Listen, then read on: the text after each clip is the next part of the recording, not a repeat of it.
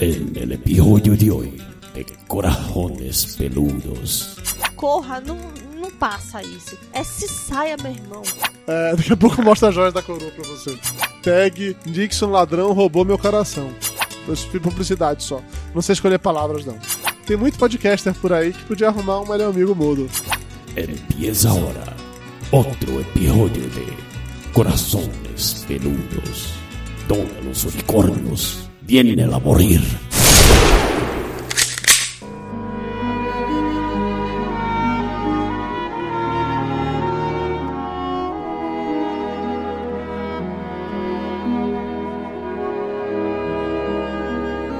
Alô, seres de corações peludos espalhados por todo o Brasil! Este é o podcast Corações Peludos e é aqui que os unicórnios vêm para morrer. Eu sou o do Salles e do meu lado direito está a mulher que mais entende de cinema neste país, Dara Mayra Marais. Eita, que vai dar merda essa declaração, viu?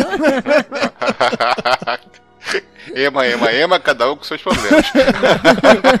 Eita, que... Hate, chuva de haters. Diretamente do outro lado da Via Dutra, vê um sujeito que sabe mais sobre figurinos de filmes clássicos do que o Rubens Evaldo Filho, senhor Carlos Júnior. Eduardo Salles, eu não moro nem perto da Via Dutra, Eduardo Salles. Por isso eu falei que é do outro lado, Júnior. Eu tô em São Paulo, você tá no Rio, tem a Via Dutra ah, no meio. tá, entendeu? mas antes da Via Dutra Do tem a ponte, lado. tem um monte de caminho, entendeu? Eu não tô Não, perto da Via depois, Bangu enfim. que tá perto lá, já boa, você tá E confundindo. pior, né? Ainda te chama de Clóvis Bornai do cinema. Não, você Ah, vê que que que incomodou ele foi estar perto da Via Dutra, não manjar de figurinos pra ser comprado no Pô, cara, eu Filho. fico com inveja do Edward Filho, sempre que ele aparece aquela trailerzinho de vários pedaços de filme que. Ele que- sai citando quem é cada um. Ó, é, tal ator no tal filme, tal, tal ator no tal. Cara, eu, eu fico assim, caralho, como esse cara consegue fazer esse negócio, sabe? Eu, eu tenho inveja desse cara nesse ponto. Ok, Júnior, é justo. Eu acho que essa altura do campeonato todo mundo já percebeu, mas caso não tenha ficado claro ainda, hoje falaremos sobre o Oscar 2018. Sim! Como a maior cerimônia do prêmio do cinema, vai ser dia 4 de março, a gente resolveu se juntar, né, pra falar os filmes foram indicados na premiação máxima de melhor filme, dar nossos pitacos, falar bem, falar mal, cagar regra pra caralho. Ih, vamos cagar pra caralho. Acho que a gente faz aqui como ninguém, né? A gente vai ter um bloco pra cada um dos filmes e no final vamos dizer quem a gente acha que vai ganhar o prêmio e quem a gente gostaria que ganhasse o prêmio. A gente pode falar que também outras coisas, não tá na lista quem gostaria que ganhasse o prêmio? Pode quem ser. gostaria de acrescentar na lista que não tá, eu É. acho que também tá valendo É. tudo. Não, E eu não- acho que vale a pena também convidar o pessoal pra assistir a gente no live, né? Na transmissão. Pois é, faremos uma live na noite do Oscar, dia 4 de março, faremos uma live. A gente vai ter que usar smoking? Eu não pretendo, porque tá verão, eu não tenho smoking. eu tô no interno, Júnior, você sabe eu disso. né? estarei de vestido de festa e com a tacinha de champanhe na mão. Eu Eu vou estarei, estar de bermuda e camiseta. eu estarei de terno e sem cueca, estilo Jornal Nacional. E eu estarei também com a plaquinha de prefiro não opinar. Farei a transmissão ao vivo no domingo 4 de março, através do YouTube do Papo de Gordo. Então, se você ainda não assina, assine já youtube.com.br Papo de Gordo e fique ligado também nas nossas redes sociais que a gente vai falar mais sobre isso. E por favor, apareça lá na live pra gente não ficar com duas pessoas assistindo junto com a gente, não. Por favor. É isso aí. Ó, a ideia é que esse programa de hoje seja completamente sem spoilers, mas se você é dessas pessoas que não gosta de saber nada antes de entrar no cinema, então talvez seja bom você pular um ou outro bloco aí de um filme que você não viu ainda pra evitar problemas. Beleza? Então é isso, pegue sua pipoquinha e vamos começar a falar do Oscar logo depois da musiquinha. Jesus do céu, conto diminutivo numa frase só.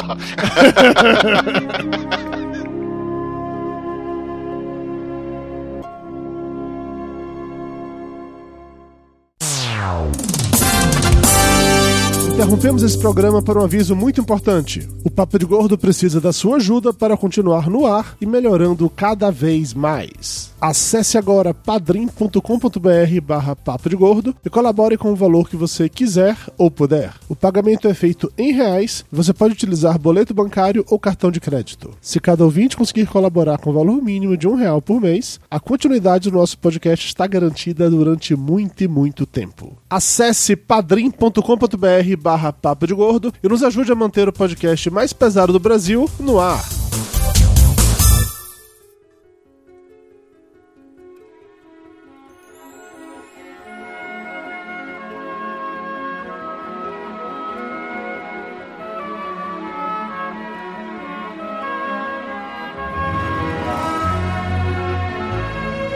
começando com o primeiro dos nove filmes indicados ao Oscar desse ano, temos Corra, que o original em inglês é o Get Out. É, o Corra ele foi indicado a quatro Oscars, além do melhor filme, está indicado também para melhor direção, melhor ator e melhor roteiro original.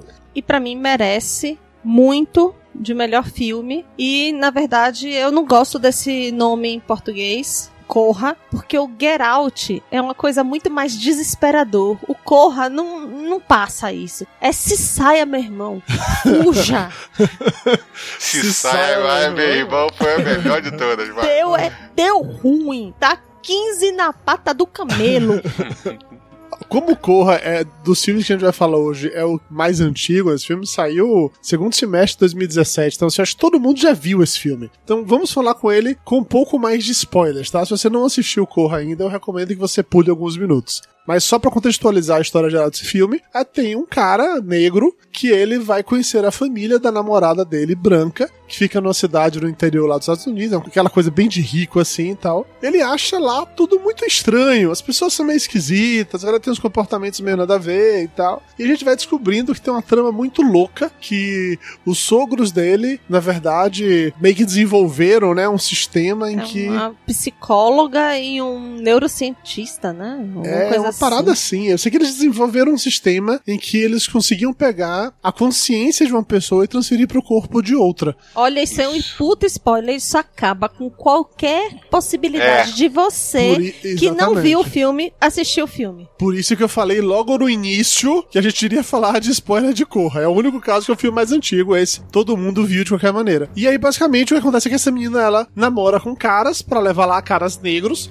namora com caras e chega lá a família... Não só com caras, né? Com, com qualquer negro, homens e mulheres, ela faz essa discriminação. É com verdade. ela mesmo. É verdade, você lembrou bem. É porque tem a empregada que era uma das namoradas dela também, é verdade. Enfim, essa menina namora com homens ou mulheres negros. É importante ser negros, porque eles têm uma teoria lá que é com base no, no avô dessa menina, de que os negros eram mais fortes, eram mais resistentes, e por É. isso que os corpos eram melhores pra isso e tal. É porque ela- o avô dessa menina perdeu a classificação para as Olimpíadas pro atleta negro que ganhou as Olimpíadas lá no- no- na Alemanha na época do Hitler. Então ele Exatamente. ficou com essa cabeça que o negro seria teria mais força, mais resistência e mais tudo mais, e por isso que ele só quer pegar pessoas negras pra fazer essa experiência. Isso, que os negros são superiores. E aí, cara, a gente vai acompanhando especialmente esse cara no momento em que ele chega lá na família, ele acha tudo estranho até o ponto em que É, ele, ele, é acha também ni- né? Ele acha estranho no nível assim. Tem uma relação meio esquisita nessa família. Existem segredos aqui, mas ele tá achando que assim, papai traiu a mamãe, Ah, que a mamãe ela toma remedinhos. Que o ou irmão é um porra louca do caralho. Que É. eles estão estranhando o fato de que ele é, Que ele é negro, e é uma negro. família branca tradicional. Porque é uma família riquinha e tudo, todo o nariz em pé e tudo, mas aí o cara acha assim, ah, tão me tratando diferente é porque eu sou negro. Eu, com todo o meu charme, a, a minha namorada gosta tanto de mim, a gente vai se casar, então vai ser muito bom, eles vão me, me aceitar, o amor vence. É, o, o legal desse filme é que tem toda uma discussão dessa história do cara negro que vai conhecer a, a família branca da, da namorada, entendeu? Um, um relacionamento interracial. E tem toda essa discussão de- sobre preconceito desde o início do filme, até mesmo do amigo dele falar, cara, não vai não, cara, você tá louco, vai O amigo dele é o melhor branca." personagem do isso, filme, é. diga-se de Melhor passagem. personagem. O amigo dele avisa pra ele, vai dar ruim. Vai dar rua, você tá louco, esquece o, isso. o que aprendemos neste momento, amiguinhos? Se um amigo seu fala pra você assim, não vá porque vai dar ruim, não vá. Evite, né? Evite. É, é importante evitar. O que eu mais gostei desse filme, e ele é pra mim um dos, dos meus favoritos entre os nove indicados esse ano, é que ele foi o mais surpreendente, assim, sabe? Ele foi o mais diferente. Era um filme que eu não tava esperando o que aconteceu. Eu não tava preparado pro que aconteceu. Tipo, toda a campanha como foi montada não revelava esse, que é na verdade o grande spoiler do filme, né? De que a galera meio que que é hipnotizada e que perde o controle sobre o corpo, bem como não revelava que a família toda era de filhos da puta. Só que tinha alguma coisa estranha. E eu fui muito surpreendido quando vi esse filme. E aí você acha que por ter psicólogo envolvido na história, ah, ficam hiperanalisando as coisas. É porque eles acham que tem um significado tudo por trás de qualquer coisa que você faça. É, e, e também tem toda a brincadeira do filme de você estar numa situação de chegar que você tá numa família que é meio bizarra também, né? Sim, quem nunca teve numa situação dessa, né? Aquela família que você chega e você, ah, meu Deus, eu tenho que passar esse fim de semana aqui, mas. Eu não entendi, É Mayra. Se foi indireta, eu não entendi, Mayra. Se foi indireta, é isso? Eu Não entendi. Não, ó, todo Eu acho que foi direta, mas tudo bem. Ah, essa Todo- foi direta no queixo aqui mundo- agora. Todo mundo foi dormir na casa de um amiguinho na escola que você ficou assim meio esqui- achou meio esquisita a situação, você ficou até com medo de dormir lá. Todo mundo foi visitar um parente distante ou foi na casa de um amigo do amigo e que você chegou lá e ficou assim, meu Deus, o que que eu tô fazendo aqui? Que porra que tá acontecendo agora? Ah, eu concordo com isso tudo, é fácil de se identificar com toda certeza, mas pra mim o ponto principal desse filme é o fator de uau, sabe, de, de ser pego de surpresa. Esse foi o único de todos os filmes indicados esse ano que teve esse conceito pra mim, assim, de que eu não tava esperando que a história ia acontecer, não tava esperando o fim, e é legal porque tem dois fins pra esse filme, tem o, o, o final que a gente viu de fato no cinema, depois tem um, final, um outro final fora do padrão, que é, que é bem escrotão e tal. Ah, não vi esse outro final, não. Você é não legal? Viu? Não. Então, o outro final é mais pé no chão e agora vai um novo alerta de mega spoiler, que o final do filme é um final feliz, já que o amigo salva ele. Eles vão embora. No outro final, é, o amigo não salva ele. Ele chega lá, ele realmente matou aquele povo de lá, mas a polícia chega, prende ele, ele vai preso por assassinato por ter matado toda a família de brancos. Aí acaba o filme com o amigo não visitar ele na cadeia e ele com aquela coisa Porra, assim. de- ia ser muito melhor. Porra, mas é, mas é muito pesado, sabe? Você, você fica torcendo pro cara se dar bem no final. Eu sabia que esse filme era bom, mas ele pode ficar melhor. Colocar a cerejinha no bolo. Eu só vi o outro final, que o amigo salva ele. Não vi esse outro final, É, não. O final Esse é alternativo melhor. é, um final triste, é um final soco no estômago, é um final que você fica assim, Cara, caralho, ele passou por tudo isso e no final ele se fode ainda, porra, Eu me sacanagem. apaixonei mais ainda pelo filme. É, cara, porque você tem que também saber, ele cortou a cabeça de Deus e o mundo, tacou fogo na casa. Tipo assim, é meio que difícil de dar uma desculpa pra isso, sabe? Ah, ele, ele simplesmente sumiu no mundo junto com o amigo e acabou, né? E foda-se isso aí.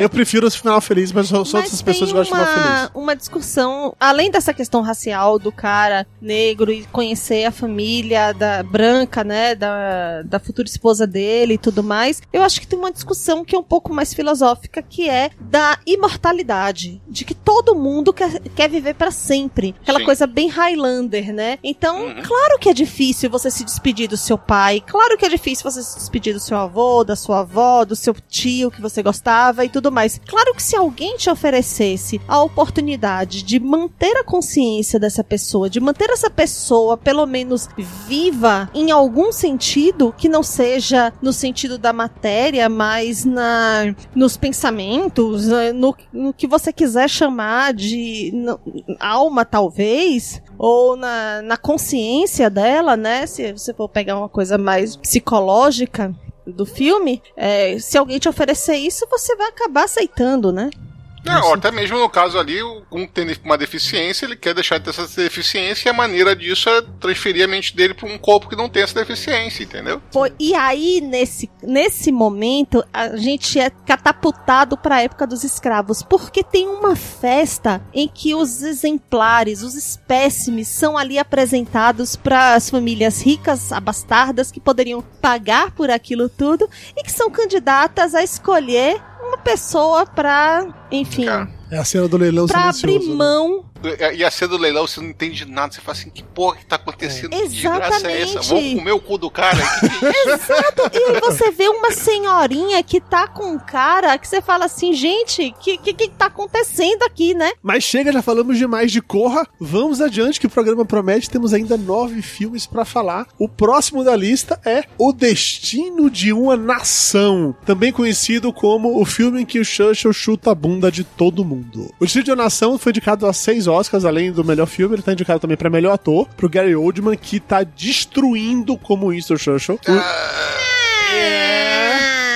Tá pra melhor fotografia. The Crown, The Crown. Melhor fotografia, melhor figurino, maquiagem e cabelo. Deve ser porque transformar o Gary Oldman no Winston Churchill, né? É porque agora virou maquiagem e cabelo. Ah. Não, antigamente não era. Ah, Antigamente era só maquiagem. E design de produção, que eu nunca entendi direito o que é que é, mas é irrelevante. No filme, a gente vai acompanhar basicamente o Gary Oldman vivendo o Winston Churchill no momento em que ele se torna o primeiro-ministro inglês durante a Segunda Guerra Mundial. E são realmente os seus primeiros dias, assim. É o cara anterior saindo fora, né? Meio que sendo saído, e ele entrando no lugar, meio que desacreditado, Não, mas não. era opção E ele, como diria na Bahia, receba essa galinha pulando.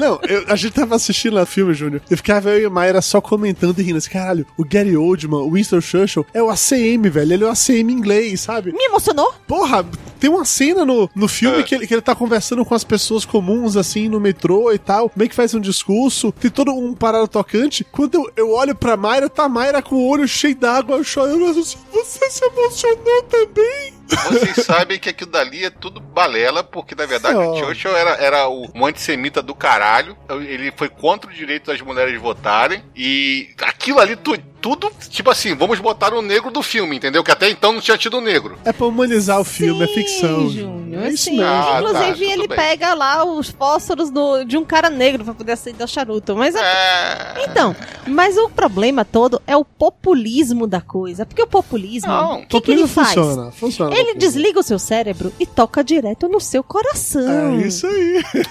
Mas aí que tá, o Churchill não era populista. O Churchill era muito patriota. Ele via o, o- a Inglaterra como uma grande coisa, sabe? É, tipo assim, ele era maluco mesmo também, ok. Mas tem até um podcast muito bom no Papo de Gordo, entendeu? Sobre Churchill. Lá, tem um cara Verdade. que fala muito bem sobre isso, entendeu? É, eu não sei se ele fala tão bem assim, mas tem realmente um podcast lá sobre isso. Vamos deixar link aqui na, na descrição. Mas é aquela história do. Ele é um cara que, que ele acredita em naquilo tudo que ele tá falando, sabe? E faz super sentido com o ego inglês, faz super sentido com essa coisa, essa pompa inglesa, né? De querer.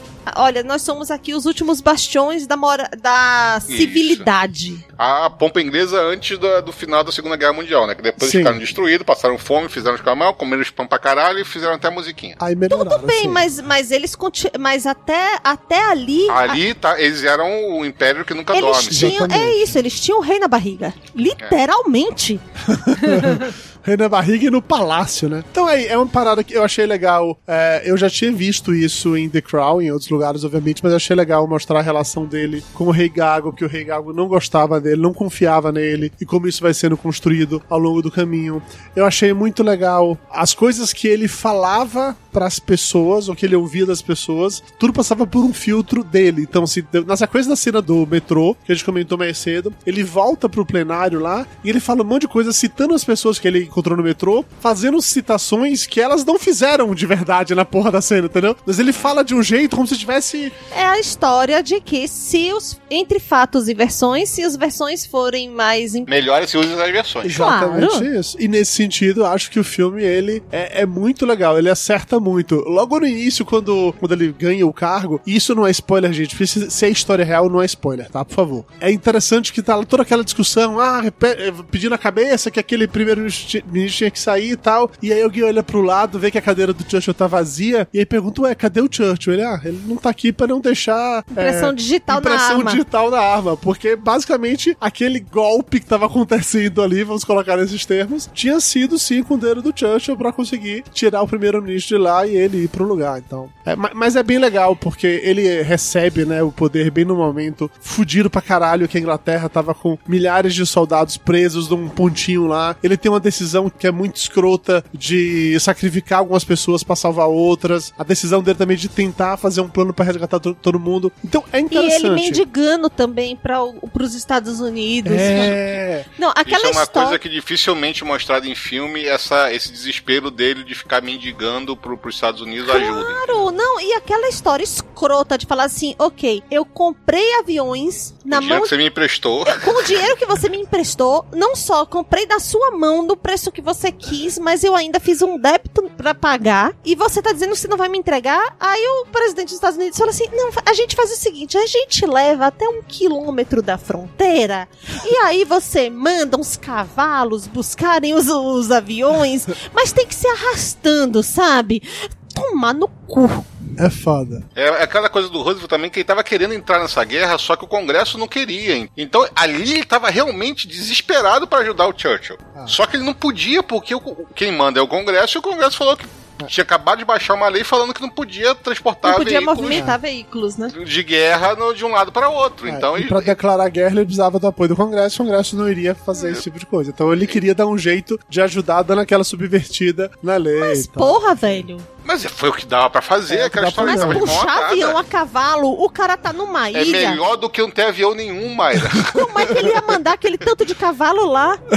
ah, Mayra, dá-se um jeito, Mayra. Co- Compra cavalo no Canadá, besteira. Se fosse no Brasil, ia ser que nem a história da- do armário lá que o Brasil tinha que fazer pra entrar na coligado lá da, Estação da- espacial. da estação espacial, que o Brasil não fez, entendeu? E não pagou, e não deu dinheiro, não fez nada, sabe? E- e- No e final, foda-se. no final tiraram a bandeira do Brasil do negócio lá e o astronauta brasileiro só subiu porque o governo brasileiro pagou pra Rússia levar. né? É, então é, então é isso, Brasil sabe? Aquela história. Se fosse o sei. Brasil fosse assim, não ia, não ia choramingar miséria ainda dizendo que, que o, o- o imperialismo americano não deixou o Brasil é, participar da estação espacial. Tá, mas voltando pro filme, a gente já desvirtou Voltando muito, pro né? filme, eu gostaria de destacar muito como são mostradas as mulheres na vida do Churchill. A esposa dele, Não particularmente, só, né? primeiro com a história da secretária dele, de como ele tratava a secretária, de como, cara, assim, o que ele faz com aquela mulher era, no mínimo, assédio moral. Mas é, o Churchill, ele nos, fazia aquilo nos dali. anos 40, Mário, se chamava apenas Sabe? pela segunda-feira. Ele né? mostrando as joias da coroa pra ela.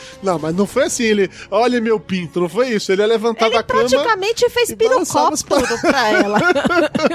Mas a realidade é essa. Ele fez várias e várias vezes pirocóptero pra, pra, pra povo. Ele tinha esse negócio. Tanto que as pessoas que falam do Churchill falam que o cara bebia o dia inteiro. Sim. Ele bebia mesmo, ele diluía o E tem uma frase ótima que o rei pergunta pra ele: Como é que você consegue beber uma hora dessa da manhã? Ele, prática. É muito bom. Mas deixa, deixa eu falar os pontos que vocês adoraram no filme. Eu não gostei tanto do filme porque eu achei que o Gary Oldman tá- não tava fazendo Churchill, ele tava fazendo o Gary Oldman maquiado com a maquiagem que me. me Não, me- Cara, ele me convenceu como Churchill. Ele é o sabe? Gary Oldman imitando o Churchill. Ele não é o Churchill. E E- imitando mal ainda, Pois sabe? é. Porque não, não tinha. Ele, é tipo assim, o discurso dele não tinha o problema de fala do, do Churchill, não tinha a- até mesmo de vez em quando a, a maneira de falar, aquela maneira mais pomposa inglesa, sabe? Porque Sim. o Gary Oldman, embora seja inglês, antes que alguém chegue e me critique e fale alguma merda desse tipo, embora ele seja inglês e tá há muito tempo nos Estados Unidos, ele perdeu esse sotaque há muito tempo que treinaram essa ele pra coisa perder o sotaque. empolada, né? Eu nem sabia Entendeu? que ele era inglês. Mas assim, mas Era em- inglês. e aí, Júnior, que eu quero chegar? A parte do Churchill em si, pra mim, sabe, não, não, não agrega. Agora, mostrar essas, pequen essas sutilezas dele e mostrar, por exemplo, a relação dele, primeiro de assédio moral com aquela secretária e depois, é, quando ele percebe que ela tá emocionada, fala assim: vem cá, mulheres não são permitidas aqui, mas eu vou te mostrar aqui esse mapa e a decisão que eu tenho que tomar é essa daqui. O que, que você faria?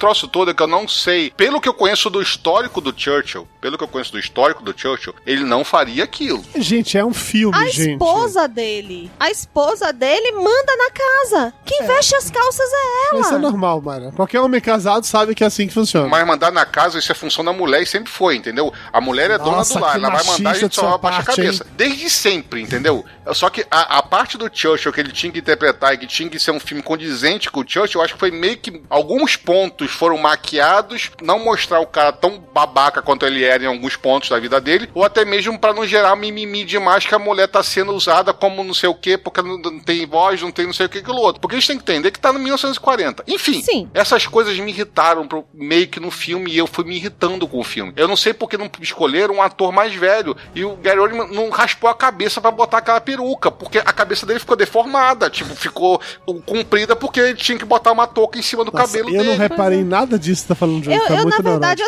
assim, abstraí o Churchill e fiquei prestando atenção no que acontecia em torno dele. Então foram coisas que, que eu cheguei e falei assim, cara, eu tô vendo um filme que é, que é o Gary Oldman, que é um puta ator, fazendo um papel do Churchill e foda-se, ou eu tô vendo um filme que vai retratar uma época corretamente. É um filme, na verdade, que o Gary Oldman tá fazendo o papel de Gary Oldman e foda-se, entendeu? É, eu então, discordo mim, tanto de vocês merece que eu não só ator. eu não só adorei, como eu acho que o Gary Oldman merece o Oscar de melhor ator pelo Churchill Não dele. Eu só merece. digo isso. Não Eu não acho merece, é o mesmo papel que ele sempre faz. Faz, cara. É a mesma coisa que Mas ele faz bem, é isso que importa, ele faz Ah, bem. Não. time que tá ganhando, a gente não mexe, né, Dudu Importa, Salles? Exatamente É, isso. então, porra, vamos botar o Cigano Igor fazendo mais um papel de Cigano É. Igor, porque ele faz bem pra caralho Então, aquela merda. Aí é que tá. E pra mim, quem merece um Oscar, se eu pudesse pegar o Oscar agora na mão e entregar, eu entregaria pra atriz que fez a mulher do Churchill. Ela Sim, tem uma tão dela. pequena que eu não acho que. é o caso. Ela tá contida, ela tá dura, ela tá. Ela tem quase atrofia muscular, de tanto que ela é dura como uma pedra. E ela traz todo mundo na- ali na rédea curta, inclusive ele. Seguindo adiante, deixando a paixão a favor de. Vai, macho cis, corta o meu direito de É, meu tô lugar seu direito de, fala. seu lugar de fala. Tô cortando mesmo. Sou desses, tá bom? Eu me inspirei no meu amigo Churchill. É, daqui a pouco eu mostro as joias da coroa pra você. Oh, meu- oh, dó. Oh, dó. Seguindo na conversa, o filme que temos agora, ele vem basicamente na sequência, também no fatos reais, do que aconteceu depois do filme do Churchill, que é o Dunkirk. Júnior, você que é o nosso historiador, entre muitas aspas, poderia contextualizar pra gente o que é o Dunkirk? Dunkirk é uma praia na, na, na costa da França ali. Ficou famosa porque quando o, o exército francês, a França, né, na verdade, se rende quando os alemães entram direto com os tanques na, na, na, na França, onde ficou todo o exército que, que a Inglaterra tinha mandado para ajudar na defesa da França, que é praticamente quase todo efetivo da época militar de exército que tinha na Inglaterra para se defender. Então o que, que eles fizeram? Como ficava na costa na França, seria o ponto mais próximo entre a Inglaterra e a Alemanha, né? Ali se o- os, os alemães ganhassem ali a França, então o- os britânicos mandaram todo o efetivo militar para lá para ajudar a defesa da França. Só que deu merda porque o exército francês no primeiro dia praticamente se Sim. rendeu, Porque sabe? eles fizeram o então, que os franceses fazem melhor, que é desistir e sair correndo, né? E aí, É o- e o bom é que é o seguinte, você pode ver os dois filmes na sequência e você vê antes o Churchill lá falando, vem cá, qual é o plano de vocês? Aí o governo francês fala assim, então a gente não tem plano, nosso plano é se render. Oi? Não, o Dunkirk ele começa exatamente com o discurso que o Churchill faz no final do filme lá do Destino de uma Nação. Então é bem legal acompanhar isso. De todos os filmes do Oscar desse ano, o Dunkirk pra mim é o que tem mais cara de épico de Oscar mesmo, daquele filme grandioso. Sim. Mas, E tem um momento grandioso que é o momento que os barcos estão todos ali no mar indo. sim. São cenas assim, você faz. "Oh!"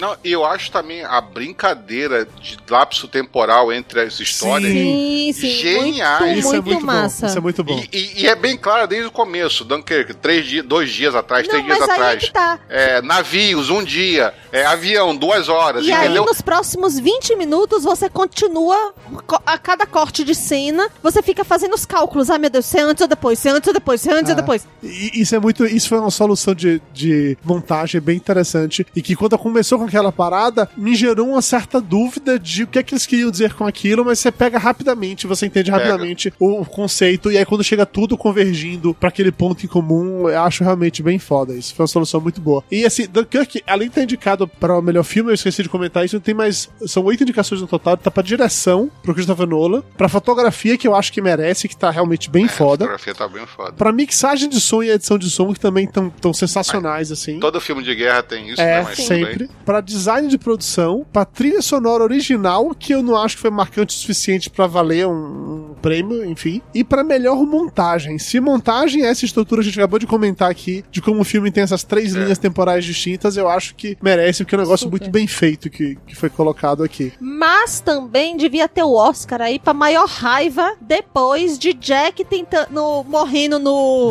no mar, congelado, e a gente sabendo que cabia ele ali naquela porta. É verdade, olha. Por por- porque a batalha aérea do filme, é para mim, é o ponto alto do filme, tá? É, É, legal sim. ver as outras coisas, mas o que é realmente ponto alto do filme são as batalhas aéreas. Não são muitas batalhas, elas estão espalhadas ao longo do filme. A gente tem lá o cara que faz o Bane. É, como é o nome do cara que faz o Bane? Esqueci o. o. Ah, também sempre esqueço, mas eles sempre botam uma máscara no É, coitado, aquele coitado cara que fala que tem um ovo, É, tem um ovo na boca falando, esqueci o nome dele agora. Que fez também o Mad Max no, no último Mad Max aí. Enfim, ele tá lá sendo piloto e tal. E ele aparentemente é o cara fodão, porque dos três estão indo, ele é o único que chega com a porra do avião lá vivo. Mas, no final das contas, porque ele faz tudo o que ele tinha pra fazer, ele poderia ter pulado do avião. Ele poderia ter pousado Ele na praia perto. planando naquela merda durante mais de 40 minutos, ele dava tempo de chegar planando na Inglaterra. Não, planou na Inglaterra não dava, mas ele podia dar meia volta, voltar lá pra praia onde estavam os ingleses. Voltava pra perto dos barcos. ali, né? Cara, tinha, ele sabia que tinha uma porrada de barcos chegando. Ele não precisava seguir reto, era só dar uma voltinha no avião, né, sabe? Cara, pelo que eu entendi ali é o seguinte, ele viu que ele não conseguiria pousar. Ele tinha água e tinha barcos. Isso, rapaz, se o outro amiguinho dele conseguiu pousar na água, ele conseguia também. O outro amiguinho virar- conseguiu, ficou preso e conseguiu ser salvo. Como é que ele não ia conseguir, Júnior? Rapidinho, vocês perceberam, a gente acabou de dar um spoiler do final do filme sem avisar antes, né? Então, só pra deixar claro.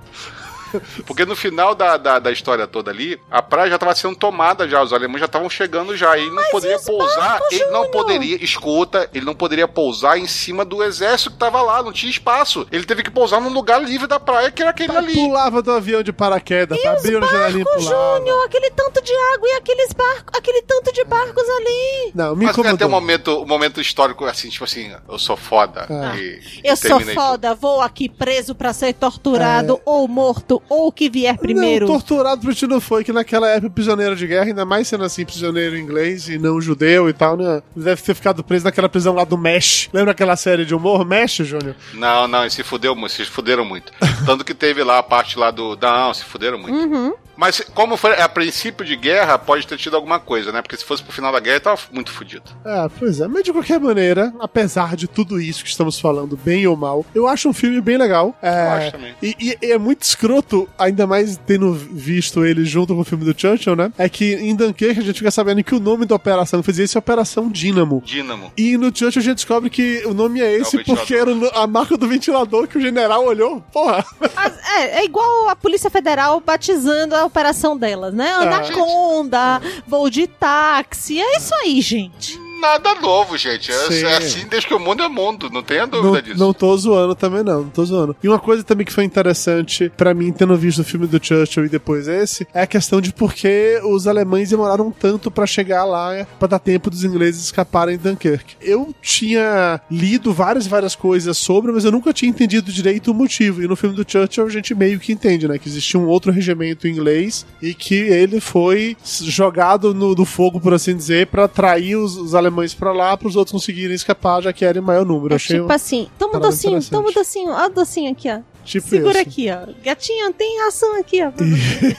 isso, isso, isso. Eu acho Dunkirk um filme muito bonito esteticamente. Eu acho tem um visual fantástico, tem atuações muito boas, mas não é um filme que eu gostei tanto assim. Como filme de guerra, eu achei bem broxante, na verdade. Eu não sei, olha só, eu, eu gosto muito desse, dessa época histórica, então pra mim eu sou meio, meio assim complicado de falar. Eu gostei muito do filme, eu acho que é, que é um momento muito importante ali, que é o começo da, da Segunda Guerra mesmo mundial, quando a Inglaterra entra na, na guerra, né? É, é que a gente vê muita coisa assim de dia D, de meio fim de guerra, né? E assim, tão no iniciozinho, a gente pouco vê coisa. E que foi um momento muito importante, porque na verdade, se, se a Inglaterra não tivesse feito tudo aquilo que fez, entendeu? A, a Europa, é o que o Churchill fala, né? Se eu não fizer, se eu não segurar esta merda aqui, a Europa foi pro caralho, porra. Tá, tão, tá vendo que a França já se rendeu, né? Então é, é, é um momento muito importante ali. Eu gosto bem do filme, acho o filme bem legalzinho. Ele não é um filme foda pra caralho, não é um filme épico, mas a, a montagem dele foi legal pra caramba. Você perceber, ao momento que você percebe, puta, é o mesmo avião, entendeu? Que tá lá desde o começo, quando o barco chega, o, veleiro, o- eles passam, o avião passa assim voando e dá um rasante num veleiro, é o veleiro do que estava saindo depois, entendeu? E você começa a perceber essa montagem, você fica assim, porra, legal. Isso é uma coisa que eu achei que foi bem divertida no filme. E pra corroborar com isso que você falou, Júnior, se você vê os dois filmes na sequência e aí você para pra pensar o que seria, o que teria sido da Segunda Guerra Mundial e o que teria sido da Inglaterra, é, se o Churchill não tivesse ali, não tivesse feito tudo o que ele fez, você pensar que tinha um parlamento inglês e tinha o rei da, da Inglaterra querendo negociar com Hitler. Não, é, é só o parlamento inglês. O, o rei da Inglaterra não estava querendo Quem negociar, queria mas. negociar era o irmão do rei Gaga, É. aquele que renunciou. O rei em si não É. queria. O rei tava balançado. É, o rei Não, tava rei, o rei não inimigo dele- sabia o que fazer porque deu merda, Então. entendeu? Deu uma merda tão grande. Porque, tipo assim, a previsão ali era a parada de.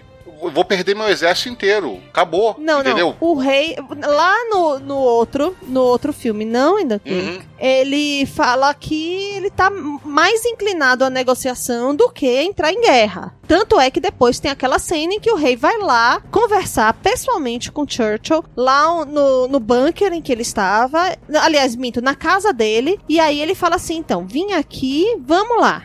Vamos colocar aqui o. O que que você acha? Aí o Churchill fala: Eu acho que a gente tem que partir pra cima. Aí o rei tá bom, agora eu te apoio. É, mas você voltou a falar do, do Church quando a gente tá falando em Dunkirk.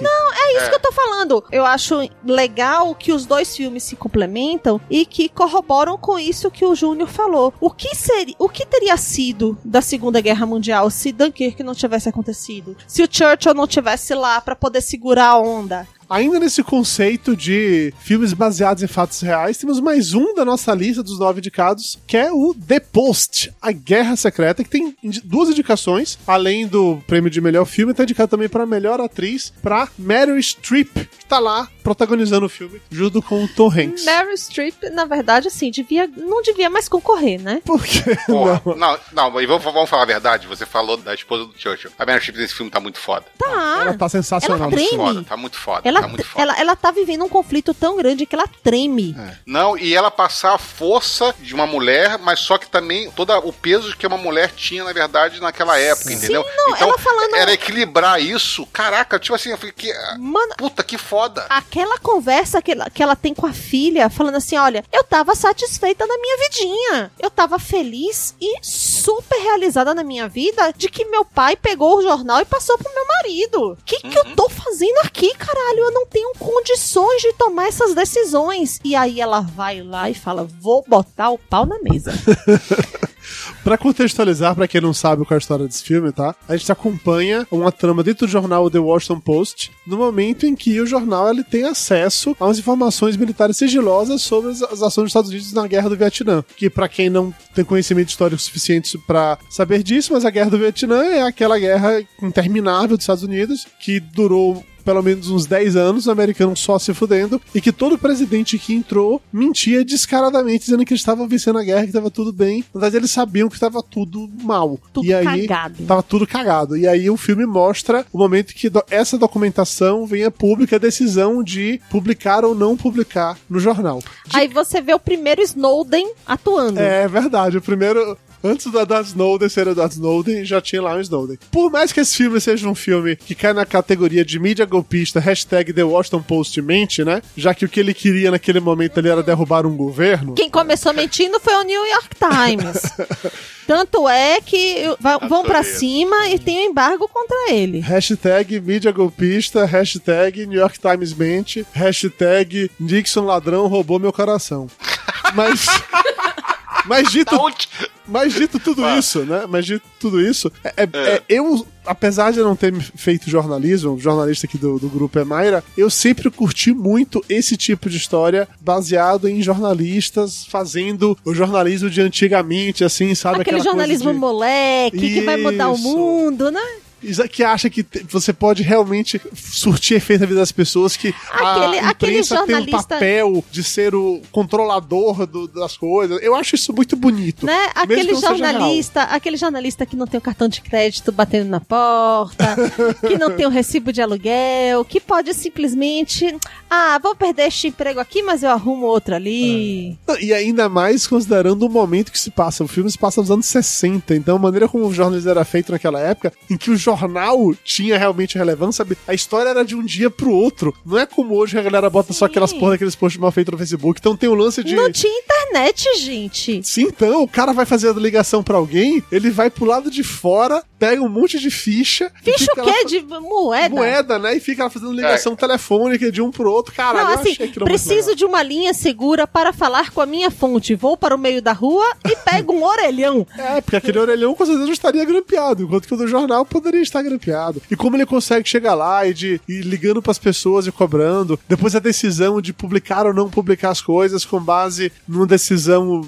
dos advogados e tal, e jornalistas correndo pra lançar. Cara, eu acho tudo muito legal. Apesar de que eu acho que esse filme ele demora pra engrenar. É. Não é uma coisa comum dos filmes do Spielberg. Esse filme do Spielberg, a gente nem comentou isso antes, mas do Steven Spielberg esse filme. A direção dele, o roteiro não é, mas a direção dele. Mas eu acho que ele demora pra engrenar, assim. Ele começa meio E é um- chatinho. E é uma chuva de estrelas. É verdade, É, tem um elenco bem forte mesmo. não, não dá pra negar isso. Ele demora pra engrenar, mas quando ele engrena, ele já me pegou completamente. Porque no- nos momentos que ele tá ali meio que patinando, ele usa o carisma da Meryl Streep do Tom Hanks pra te prender. E os dois são muito bons, não dá pra negar isso. Então você fica acompanhando a história por causa deles. Na hora que a história começa a se desenvolver de verdade, você já tá tão envolvido e tão apaixonado por aquilo dali, pelo menos para mim surtiu esse efeito, que eu não consegui mais parar de ver. Acabou o filme, fica com aquela vontade assim, porra, eu quero ser jornalista. Aí passa rapidinho, tá? Só pra deixar claro que passa rapidinho, tá? Eu não Tá tive bom. essa vontade nem quando eu fiz a faculdade, Dudu Salles. É, essa foi maravilhosa. Deu vontade de ser jornalista. Tá certo.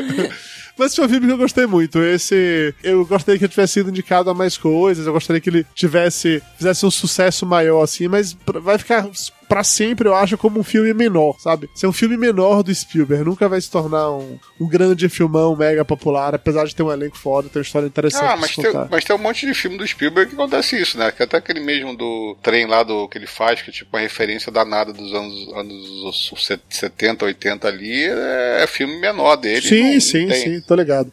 É que assim. Mas eu, acho, eu achei que a direção foi muito boa. Eu achei as interpretações assim, puta que pariu. Primeiro que é Tom Hanks e Meryl Streep, né? Você fala assim, puta que pariu. Mas todo o elenco de apoio também é muito bom. E, e eu achei muito foda, cara. É, é, que, é que, na verdade, esse filme é, é bom. Só que ele não tem cara de Oscar. Eu Não tem cara de Oscar. Oscar é, é aquela história, né? Ganha filme que tem cara de Oscar. Eu também acho. Até mesmo a Meryl Streep, que tá muito bem no papel, eu não acho que ela ganha o Oscar, porque eu acho que o Oscar de melhor atriz vai pra protagonista do que a gente vai falar na sequência, que é o Três Anúncios para um Crime. Mas ela tá muito bem no filme. O que Mayra comentou lá, do, de que ela até se treme, você sente a dúvida na no coração dela, você sente a força que ela tá fazendo pra se manter firme. É legal você ver a relação dela com Não só com isso, você tá vendo que ela, assim, primeiro, ela tá num lugar em que é, tá- é completamente desconfortável, ela tá aprendendo a lidar com, as- com esse poder O todo que todo ela, ela tem tá na em mão. xeque, porque estão as pessoas questionando as decisões E dela o tempo tem todo. uma coisa também da afetividade, porque um dos principais caras que está sendo denunciado foi a pessoa que mais ajudou ela quando o marido suicidou. Era um amigo, era um conselheiro, né? Que A Foi o cara que ajudou ela a montar o conselho de direção do jornal. Sabe? Foi assim: você não sabe administrar, mas eu vou te, te ajudar aqui pra você não perder tudo, pra você não ficar na rua da amargura. É um e bom aí filme. você vai lá e taca o nome desse cara na manchete do jornal como o escroto filho da puta que deixou milhares de, de jovens se alistarem pra uma guerra que tava perdida. O, o diálogo, inclusive, dela com esse cara, com esse é, secretário, é bem legal. Que ela fala: Puta, o meu filho foi pra guerra. Eu E acreditei. você em não falou nada. É foda, é foda. Você, você sente realmente toda uma dor e um amargor nisso, assim. É, é muito foda. Mas eu admito pra vocês que o que eu mais gostei de ver, de verdade, nesse filme. Foi o jornal sendo feito à moda antiga. Foi a galera colocando aquelas paradinhas lá na prensa ali de, de metal e escrevendo, fazendo os copydesks, legal. gerando Por que que chama- fotolito. Por que que chama logotipo? Porque aquilo eram os tipos, eu tô ligado. Eram os tipos, olha só. Eu tô ligado.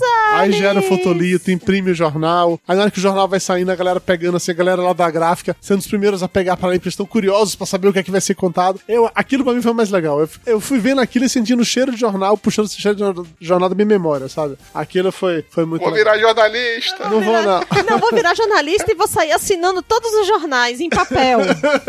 Não, já passou, essa vontade veio, mas foi embora rápido. Assim como acabou esse bloco aqui falando sobre The Post. Vamos para o próximo filme, mais um indicado. Pra mim, esse é um dos grandes favoritos desse ano, que é o Três Anúncios para um Crime. Esse filme tem seis indicações, além de melhor filme, tá pra melhor atriz, que é pra Frances McDormand, que eu acho que ela tem um potencial muito grande de vencer. Pra melhor Sim. ator coadjuvante, ele tem duas indicações: o Woody Harrelson e o Sam Rockwell, que os dois estão realmente muito bem no filme. Tem pra melhor roteiro original, que é um roteiro muito legal. Tem pra melhor montagem e melhor trilha sonora original. Eu nem lembro da música, não vou entrar nesse destaque. Enfim.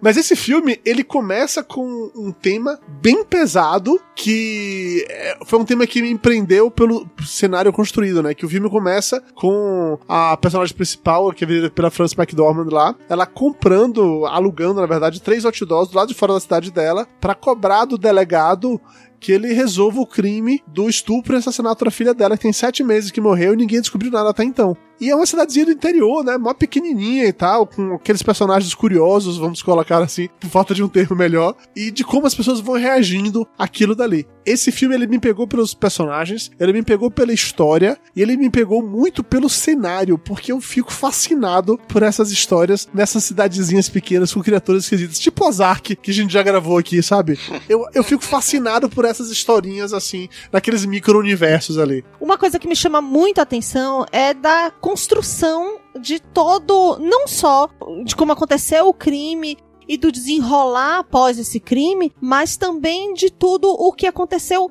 antes do crime. Você vê que a, aquela senhora ali, que é a mãe da, da menina que foi estuprada, enquanto o corpo estava sendo queimado, que é uma coisa brutal, você vê que ela já vem de uma história de violência que é tão grande quanto isso, né? De um casamento que foi abusivo. Você começa a questionar que amor é esse que ela. Se ela sente esse amor todo pela filha, ou se ela sente muito mais remorso por Culpa, tudo, né? culpa por tudo que aconteceu com a filha e que culminou com uma- um fim da- tão trágico quanto esse, né? Sim. Não, E é legal que essa personagem principal, ela é falha em muitos aspectos, assim. Ela, apesar de ser a protagonista e ser aquela que você deveria torcer, Você deveria ter empatia por ela. porque, afinal de contas, a filha dela morreu, né? Assim, você, obviamente você se identifica com É isso. uma mãe lutando pra ter o crime bárbaro, brutal desse que aconteceu com sua filha e cobrando das autoridades uma solução pra isso, né? Mas ela é uma personagem, ela é tão escrota, assim, tão amarga, tão sacana, que em vários momentos do filme eu me peguei, é, eu não vou dizer torcendo, mas entendendo e até mesmo estando do lado do, do xerife, sabe? Ela quebra o coração do Tyrion. É, isso não se faz. Quebrar o coração do Tyrion não se faz. Na hora que o Tyrion aparece, vai, caralho, Tyrion Lannister, vai lá, fala que o Lannister sempre paga suas dívidas agora, pô. Cara, eu, eu posso falar pra vocês, eu, tipo assim, eu não achei isso tudo. É, Eu me senti completamente sensibilizado pela história toda. Eu achei que foi a, a- o sofrimento dela.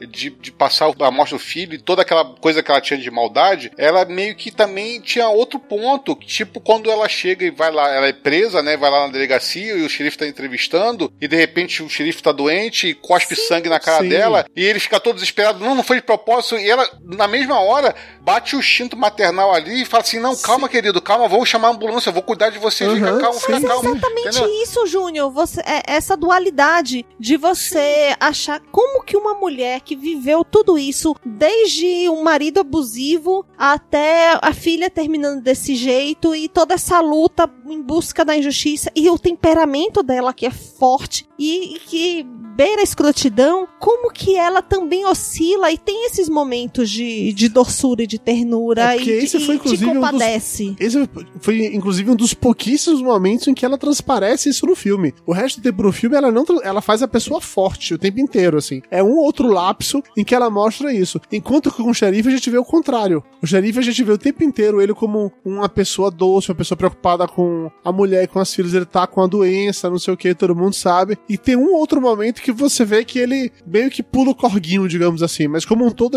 eles estão muito contrapostos um ao outro, mas eles têm algo em comum, sabe? E porra, cara, eu entendo o lado do xerife. Ele não tinha nada que ele pudesse fazer de E é um- verdade. É um, puta naquilo. mindfuck esse. Porque assim, você devia estar lá, puta. A polícia escrota que foi lá e não investigou direito e tá com preguiça. Tem esses, esses policiais que não querem nada, que são uns imbecis, que não estão investigando porra nenhuma. Coitada dessa mãe. Esse é o caminho natural. Mas aí mostra a mãe com uns, umas nuances de escrotidão que você fala assim, eu não deveria me compadecer com ela. E você mostra o xerife, eu devia odiar esse cara, mas eu tô eu tô entendendo o lado dele. E eu tô até com pena dele, porque ele tá perdendo um monte de coisa. E ele, isso é mais um problema pra ele num- numa situação difícil que ele tá passando, entendeu? É, é um filme que ele ficou muito mexendo nisso comigo, sabe, Júnior? Até mesmo o, o assistente lá, que é o Sam Rockwell que faz, que você começa o filme detestando ele porque ele é desprezível, um babaca, um escroto. E ao longo do filme ele tem todo um arco de construção de personagem que não é que ele se redime, não vou entrar nessa vibe de redenção, mas ele tem um arco que é totalmente factível com, de repente, o que o xerife via nele, sabe? Você vê cada um dos personagens que aparecem no filme, dos, dos principais, ali, pelo menos, todos eles têm um arco, começo, meio e fim bem legal, e que quando o filme começa ou quando o filme termina, os personagens estão em pontos diferentes. Isso, para mim, torna uma história muito sensacional. Por isso que eu acho que o roteiro desse filme é muito bom. Eu acho, tipo assim, que é um filme de seres humanos falhos como todo ser humano Como é a falho. vida Tem suas é. É aquela história. Ela tem idiosincrasias. Tipo assim, ela consegue ser ter, ter ternura, consegue proteger, mas ela, ela é escrota, ela é preconceituosa, ela tem um problema na, na vida pessoal dela, entendeu? E é um ótimo filme. Esse filme aí tem cara de Oscar. Eu também acho. Que é uma jornada, é uma jornada de descobrimento, é uma jornada que você vai descobrindo o personagem junto com você, você acha que no final é, é isso e não é aquilo, e, e é- acaba que você é surpreendido. Então, eu acho que tá tudo ali, sabe? Ali tá tudo. Tem ótimas atuações, tá todo mundo atuando muito bem. Eu gostei bastante desse filme. Eu gostei pra caramba, tô empolgado e feliz que ele tá indicado a tanta coisa, assim. Espero que ele ganhe não só de melhor filme, como alguns outros desse daqui. Qual, por exemplo? Eu acho que a de atriz, a de atriz a, a, a mulher merece, e o de ator coadjuvante eu também acho que o Sam Rockwell merece, o de, de ator coadjuvante. É que o melhor atriz, eu já, eu já vi ela fazendo vários papéis e sempre botam ela no mesmo papel. Não, eu tô... eu sei. É tipo assim, caralho, não varia, sabe? A mesma coisa, a mesma atuação, o mesmo tudo. Sim. A- a- eu tô pra Meryl Streep de, de negócio porque toda hora que ela me apresenta uma personagem, ela bota alguma coisa diferente do cara, de tudo que ela já fez, entendeu? Então eu acho isso foda pra caralho. Então pra mim ainda eu acho que dá pra, pra Meryl Streep. Entendi. Não, eu não duvido pra Meryl Streep também, tá? Não tô entrando nessa vibe, não. Eu só acho que esse filme ele merece mais do que apenas o, o melhor filme. Eu acho que ele merece o melhor roteiro original, eu acho que ele merece o de melhor ator coadjuvante. Eu acho de melhor atriz, Frances McDormand, ela tá pau a pau com a Meryl Streep pra esse ano. Comparada com as outras, com os outros indicados, pelo menos, eu acho que ela tá pau a Ah, pau. cara, mas se a gente for comparar, tipo assim, esse ano o Oscar foi baixo, né? Não, a gente vai falar isso daqui a pouco, é, mas. a gente... É, mas tá foda esse ano. Você tá, você tá, você tá muito, você tá muito chato. Tá muito foda, chato. mas esse eu, eu daria a, esta... Não, a é- estatueta que eu tenho aqui do meu lado. Eu entrego. Você entregaria pra ele. como melhor roteiro. E talvez como atriz. Mas falando em premiação, né? Vamos agora falar sobre o filme com mais indicações ao Oscar desse ano, que é Uma Forma da Água, que tá com 13 indicações. Cara, além de melhor filme, ele tá indicado pra direção, atriz, ator coadjuvante, atriz coadjuvante, roteiro original, fotografia, figurino, mixagem de som, edição de som, design e produção, montagem, trilha sonora original. Mas ele tá como roteiro original. O roteiro original, é, porque... Ele- mas, mas ele copiou o personagem lá do, do Hellboy lá, o Sapiens, porra. Ah, aí é Não, é pior, né? Eu, na verdade, quando eu tava assistindo com o Dudu, tem lá o cara que fica faz- desenhando e fazendo artes pra publicidade. Eu falei assim, Aham. e assim nasceu a ideia do Spawn? Não é Spawn, é Swap Thing, não é Swap Spawn. Thing. Tá. Isso, enfim. Então, A Forma d'Água foi um filme que ele me surpreendeu de, de mais de um aspecto, assim. Uma fantasia histórica barra de ficção barra história de amor, é, ao mesmo tempo. Histórica? Com... Porque se passa, porque se passa nos anos 50, Sim, nesse sentido toda que é Ah, mas não tem nada Não, de não, tudo bem. ali. Eu, eu me, me falei mal. Não queria falar É. histórica. É no sentido de que é no passado. Eu não sei um termo pra Ah, isso. tá. Eu sou Ok, burro, entendi. tá? Eu não sou uma pessoa de letras. Não, tudo bem, só que... Eu não sou jornalista e nem Ah, advogado, tá? Eu sou, eu fiz publicidade só.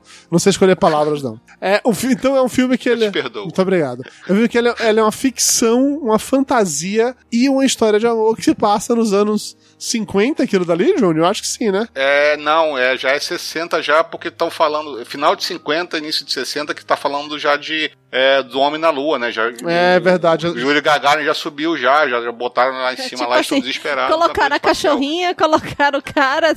É verdade, é verdade, que esse é meio que o molde, assim. Então o filme ele se passa durante a Guerra Fria, um, um momento relativamente intenso da Guerra Fria, por assim dizer. É, e a gente vai acompanhar um laboratório do governo americano secreto que eles estão pesquisando, né, investigando lá uma criatura que foi encontrada nos rios da Amazônia, que é esse homem meio peixe, meio deus, meio qualquer coisa que seja.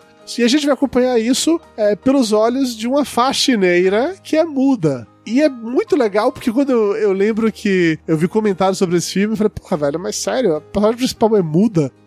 Vi um filme de uma mulher muda, como é que vai, como é que vai montar isso? Como é que vai estruturar isso? E eu achei a Pô, personagem muito, legal. Muito legal. Eu não tava preparado pro nível de atuação sutil. É isso. Pra dela. mim, ela merece o Oscar de melhor atriz. Eu acho que ela pode ganhar de verdade, porque Hollywood gosta muito de, de dar prêmios assim pra atores ou atrizes que fazem grandes mudanças, que fazem personagens assim com dificuldades, né? Com algum tipo de. Aí, que não, eu eu não lembro se a, a- o Som do Silêncio, se lembra que era um personagem também que era muda, que era a personagem principal também, lá na década de 80, a personagem, ela foi, acho que ela chegou a ser indicada a Oscar, mas acho que ela não ganhou. Mas nesse caso, ela vai de um extremo ao outro. Ela passa o filme muda, mas tem um momento em que ela canta e dança. É, isso é legal, isso é legal. Tudo bem que era a fantasia dela, mas isso é legal.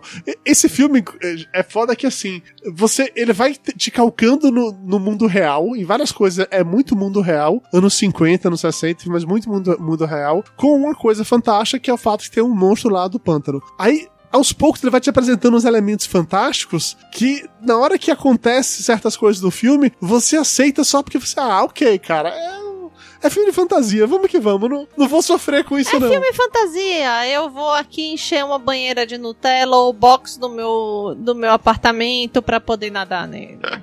É, nessa vibe, entendeu? Nessa vibe. Eu fiquei imaginando também como é que foi a seleção de elenco pra esse filme. Porque de todos os, os atores que estão ali, todos são atores muito bons, não tenho nem, nem como negar isso. Mas a atriz que faz a personagem principal, eu não conheço ela. Eu não sei se eu já vi algum filme dessa, dessa mulher antes ou não. Eu não a reconheci, eu não sei como ela ganhou aquele papel. Eu nem sei se ela é muda de verdade ou não. Mas Não, se ela canta, não ela muda, né? não, é, podia ser dublado ela cantando, né, Júnior? Não quer dizer que é Não, de fato não. ela, né? Você sabe disso que as pessoas elas podem dublar, se chama magia do cinema, né? É, é que de repente a gente tá elogiando pra caramba ela aqui, aí depois na apresentação lá na, na noite de, da, de premiação do Oscar, a gente vai descobrir que é tipo o Sylvester Stallone no Rock 1, Stallone, entendeu? né? Todo mundo achou que ele tava atuando, mas ele era daquele jeito. Eu não sei, eu não conheço essa mulher, eu não sei como é que é. Eu achei ela muito bem no papel, mas eu de fato não tenho maiores informações sobre, sobre quem ela é. Como todo filme do Del Toro pesa a mão nas coisas caricatas que eu acho que funcionam bem. Eh, Não sei se todo mundo gosta disso ou não, mas Eu não. eu curto esse tipo de coisa. O que é que você não gosta, Mayra?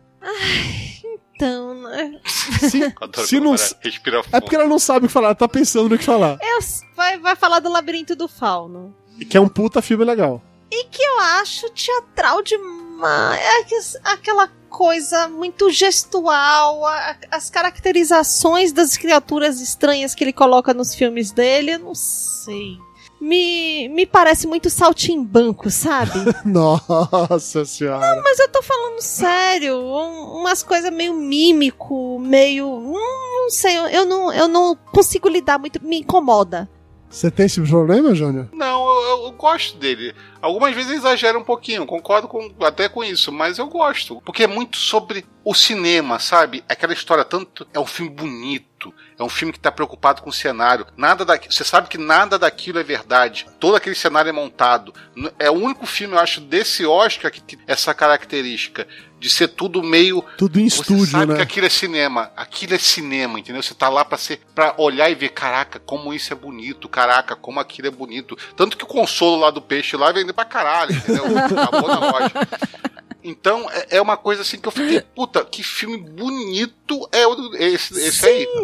Então, mas eu- eu- meu problema é com os trejeitos, não é com a ambientação. Então, num filme em que a personagem principal é muda, eu acho que os trejeitos exagerados são até uma forma de expressão também. Nesse sentido, eu curti. E- Talvez dela, mas não dos outros personagens. Mas estamos falando do, do universo criado em cima disso. De repente, sei. como ela vê o mundo, eu não sei. Mas falando dos outros personagens, rapidinho, só pra comentar uma coisa: que a, a mulher que é faxineira junto com ela. Otávia Spencer, ela tá indicada pra melhor atriz coadjuvante. Eu não acho que ela fez um e papel que tão é de relevante. Hidden Figures, Assim, que é um puta filme. Isso, ela. que era aquele das mulheres lá do. Eu super amo ela.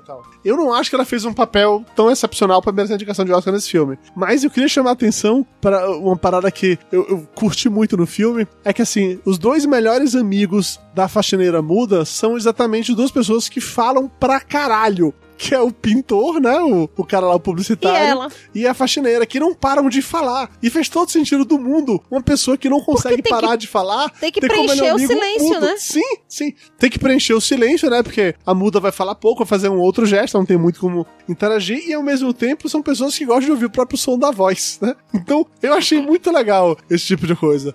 Tem muito podcaster por aí que podia arrumar um melhor amigo mudo. Gente! Puta que pariu, tá certo. e a roleta da indireta gira, mas. Essa não foi direta, não. Essa foi direta. Ele vai saber quando eu ouvir essa. Se eu ouvir, né? Eu quero dar aqui uma menção honrosa ao dedo do cara. Porque assim, os dedos do cara, você acompanha. São personagens juntos. Você né? acompanha o sofrimento daqueles dedos. Você acompanha aqueles dedos ficando roxos, ficando pretos, fedendo, saindo pus, sendo arrancados. Você se compadece quando eles são arrancados, porque você sente como se fossem seus. Você quer saber uma parada que eu acho que você não percebeu? Sabe quem é o ator que faz lá o vilão do filme, o cara dos dedos? É o cara do Boardwalk Empire lá que faz o mesmo papel. É, mas Mayra, eu não assisti essa série, não é isso. É daquele filme do Elvis encontra Nixon, ele é que faz o Elvis Presley. Porra, Ele, Elvis encontra Nixon, eu não nem. Elvis e Nixon, é um É filme bem bom. legal. É um encontro surreal e, É e real, porque tem fotos disso, completamente surreal. do Elvis Presley com o Richard Nixon. Que se passa também mais ou menos na, na- naquela mesma época ali do, do filme The Post. Que é, bem É interessante. massa assim, que você pode assistir este filme junto com The Post, depois você assiste o filme do Watergate e tá tudo certo. É, pronto, tá tudo na continuação, tá. É, você vai entendendo, aí você assiste o do Churchill lá, o, o Dunkirk. Dunkirk. E aí, E aí tudo- você vai montando a história na sua cabeça e você pode fazer o vestibular numa boa. Depois, Meu Deus do céu. depois dessa Aí dica você de. presta o Enem e é sucesso. Falando de vestibular, de Enem, de faculdade, vamos mudar pro próximo filme da nossa lista que tá relacionado com isso. Alguém que quer ir, de fato, pra faculdade De ter uma vida nada, melhor. Dudu Salles, pelo gancho. Até parece que você pensou nisso de propósito, não eu que me aproveitei de suas piadas pra te interromper. Mas ok. Ah, essa pessoa que não pode deixar a mulher levar o crédito, Jesus do céu. Porque É que eu, sou macho branco, cis, É, hétero, cis, não sei o que, essas coisas né? foda. Tô roubando direito de fala. Mas não vou roubar não, porque eu vou deixar a Mayra falar sobre esse filme, que é o Lady Bird, A Hora de Voar. Olha que Porque a subtítulo história bosta, da hein? pequena Mayra, que saiu de Feira de Santana, que não era aceita, que, é, que achava aquilo tudo uma merda, um tédio, e foi pra cidade grande. Só que a diferença é que eu não fui pra Nova York, eu fui pra Salvador. Nossa, que bosta, hein? Salve Salvador. E tem outra coisa também, E né, aí, Mayra? meu Você filho? também inventou o nome pra você, não é? Essa menina do filme já inventou Lady Bird, você inventou Liarana, né? Helena. Ah, é, Liana é o fofodona. Ah, então pronto. Tem que chamar o filme de Liarana, A Hora de Voar, para Salvador. Não, Liarana descer na porrada. Mas qual é a história do filme, Mayra? Vamos lá, conta aí. Toda a jornada de uma menina que tá numa cidade em que a mediocridade reina, inclusive na família dela, em que ela tá tentando se descobrir e se encontrar pra poder até mesmo eh, saber se aquilo tudo faz sentido na vida dela ou se ela vai voar, porque ela quer voar. Não é à toa que o pseudônimo dela, né, o nome que ela quer realmente ser conhecida é Lady Bird. Ela tá pronta pra deixar a gaiola. Nossa, que metáfora sensacional, hein? Ela tá pronta pra deixar a. Quando eu digo que Mayra é a pessoa que mais entende cinema do país, aí, ó. Toma essa, Glória Pires. Toma essa. Além de melhor filme, Lady Bird está indicada para melhor direção, melhor atriz, melhor atriz coadjuvante e melhor roteiro original. A melhor atriz é a menina, a melhor atriz coadjuvante é a mãe, que, diga-se passagem, faz um personagem muito forte no filme. A Sim. relação da- das forte. duas, né? da Então, mãe e da mais filha um é muito momento foda. pra eu me identificar, né? Por quê, meu amor? Sua mãe é Relação assim difícil também? com mãe, né? Aquela coisa. Não sei, Anos amor. de terapia que não soluciona. Entendi. Eu assistindo Lady Bird, o que me veio na cabeça é que assim, ok, Lady Bird, como deveria ter sido Boyhood se Boyhood fosse um filme bom? Saca Boyhood, que foi indicado ao Oscar aí há uns dois anos atrás? que era um filme Sei. sobre o nada, que a história não acontecia, que nada rolava na porra do filme. O único destaque do filme é que foi um filme gravado durante 12 anos, então que pegou o mesmo elenco, foi acompanhando eles crescendo e tal, tal, tal, mas que não tinha uma história, nada de fato acontecia. Lady Bird ele fez aquilo direito, que foi pegar aquele mesmo conceito de um jovem meio que perdido, de uma família despedaçada, de estar tá numa cidadezinha, de querer ser mais, querer voar e tal. Só que fez isso do jeito que tem uma história de verdade. Que não é apenas uma desculpa para usar o mesmo elenco ficando mais velho. Esse filme, pra mim, é muito de identificação, porque assim, em Feira de Santana eu tinha a casa que eu queria, que era a casa mais rica da cidade, que eu queria é, uma daquela pra mim. Hoje não é à toa que eu assisto Irmãos à Obra e quero uma roda banca na minha casa. roda banca, uma cozinha com Eu quero um, Conceito um conceito aberto na minha casa e quero pisos de madeira que vão da entrada da casa até a cozinha. Claro. Quem não quer isso, Fato. né? Todo mundo quer isso, então, é justo. assim, é, eu também, não é à toa que eu saí da pequena cidade de Feira de Santana. Pequena e Tu- amargosa, tá? Só pra deixar claro. Pô, Santana velho. tem 500 mil pessoas, não é pequena não. Tá, mas a mentalidade dos povos tá aí, né? Amargosa é vilarejo. Para com isso. Vamos combinar aqui, né? Não vamos falar sobre isso. Mas assim, saí da pequena cidade de Feira de Santana, querendo, achando que aquilo tudo ali era pouco demais pra mim. Aí vou parar em Salvador e falo, ok, cresceu, mas não tanto. Aí vim, rodei, rodei, rodei, vim parar em São Paulo, né? Que é a Nova York brasileira. e que daqui. Tá que pariu. Oh, Jesus Mas do céu, não tá, é? tá ótimo mesmo. Tá maravilhoso. mas não é? Avenida Paulista não é Wall Street brasileira? É, deve ser. Daqui o próximo passo agora é a cidade do México, né? Deve ser o próximo passo agora. Eu quero saber pra onde eu vou daqui, né? Porque também não tá rolando. Ai, ai, ai. Enfim, voltando pro filme, já que Mayra tá dando metáforas, eu vou até perguntar se essa existiu na vida dela também, né? Porque a Lady Bird, ela tem um namoradinho, mas que na verdade é um namoradinho que talvez esteja na dúvida se gosta de meninos ou de menina. Ela tem também um outro namoradinho que é um grandíssimo de um babaca. Ela tem uma amiga gordinha, nerd, que é a melhor amiga dela, quando ela vai ficando popular, ela deixa pra trás. Ela se junta com as amigas populares. Tem toda uma historinha básica de adolescente que eu não sei se falou com o Júnior não, porque o Júnior tem um coração de carvão, né? Não falou comigo, isso foi um dos grandes problemas que eu tive com esse filme. Que é exatamente isso, a história não falou comigo em momento nenhum. Mas por que, Júnior? Porque você não se identificar Porque eu acho que eu, porque eu tô velho, cara. Porque isso é filme de adolescente e, e eu não tô com saco mais de filme de adolescente. Entendi. Mas é Entendeu? um filme também, você não precisa ser adolescente, mas você pode lembrar de quando você era adolescente e o quanto que você queria sair daquela situação do, da vida e você queria algo maior pra você. Então, eu até concordo com isso, mas se eu, se eu quisesse lembrar disso, eu ainda seria adolescente, ó, que pra mim passou, sabe?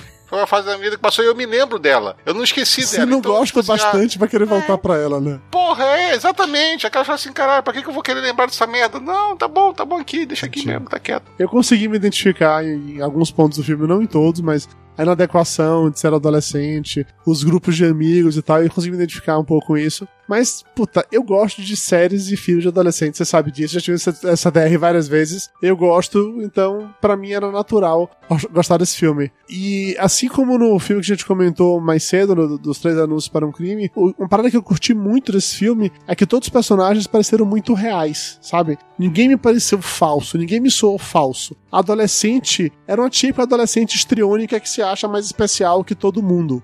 O irmão dela é um típico adolescente jovem tirado revoltado que se acha único e que tem que fazer dar certo na vida do jeito único e peculiar dele. A mãe é uma mulher batalhadora que se fudeu muito, que faz de tudo pelo melhor dos filhos, mas quer que os filhos façam as coisas do jeito que ela acha que deveriam fazer, porque é do jeito que ela aprendeu a fazer, por assim dizer. O pai é um cara que é bonzinho, gosta de todo mundo, mas que tem seus problemas lá por conta da relação familiar também. A galera da escola, assim, todo mundo pra mim era muito real.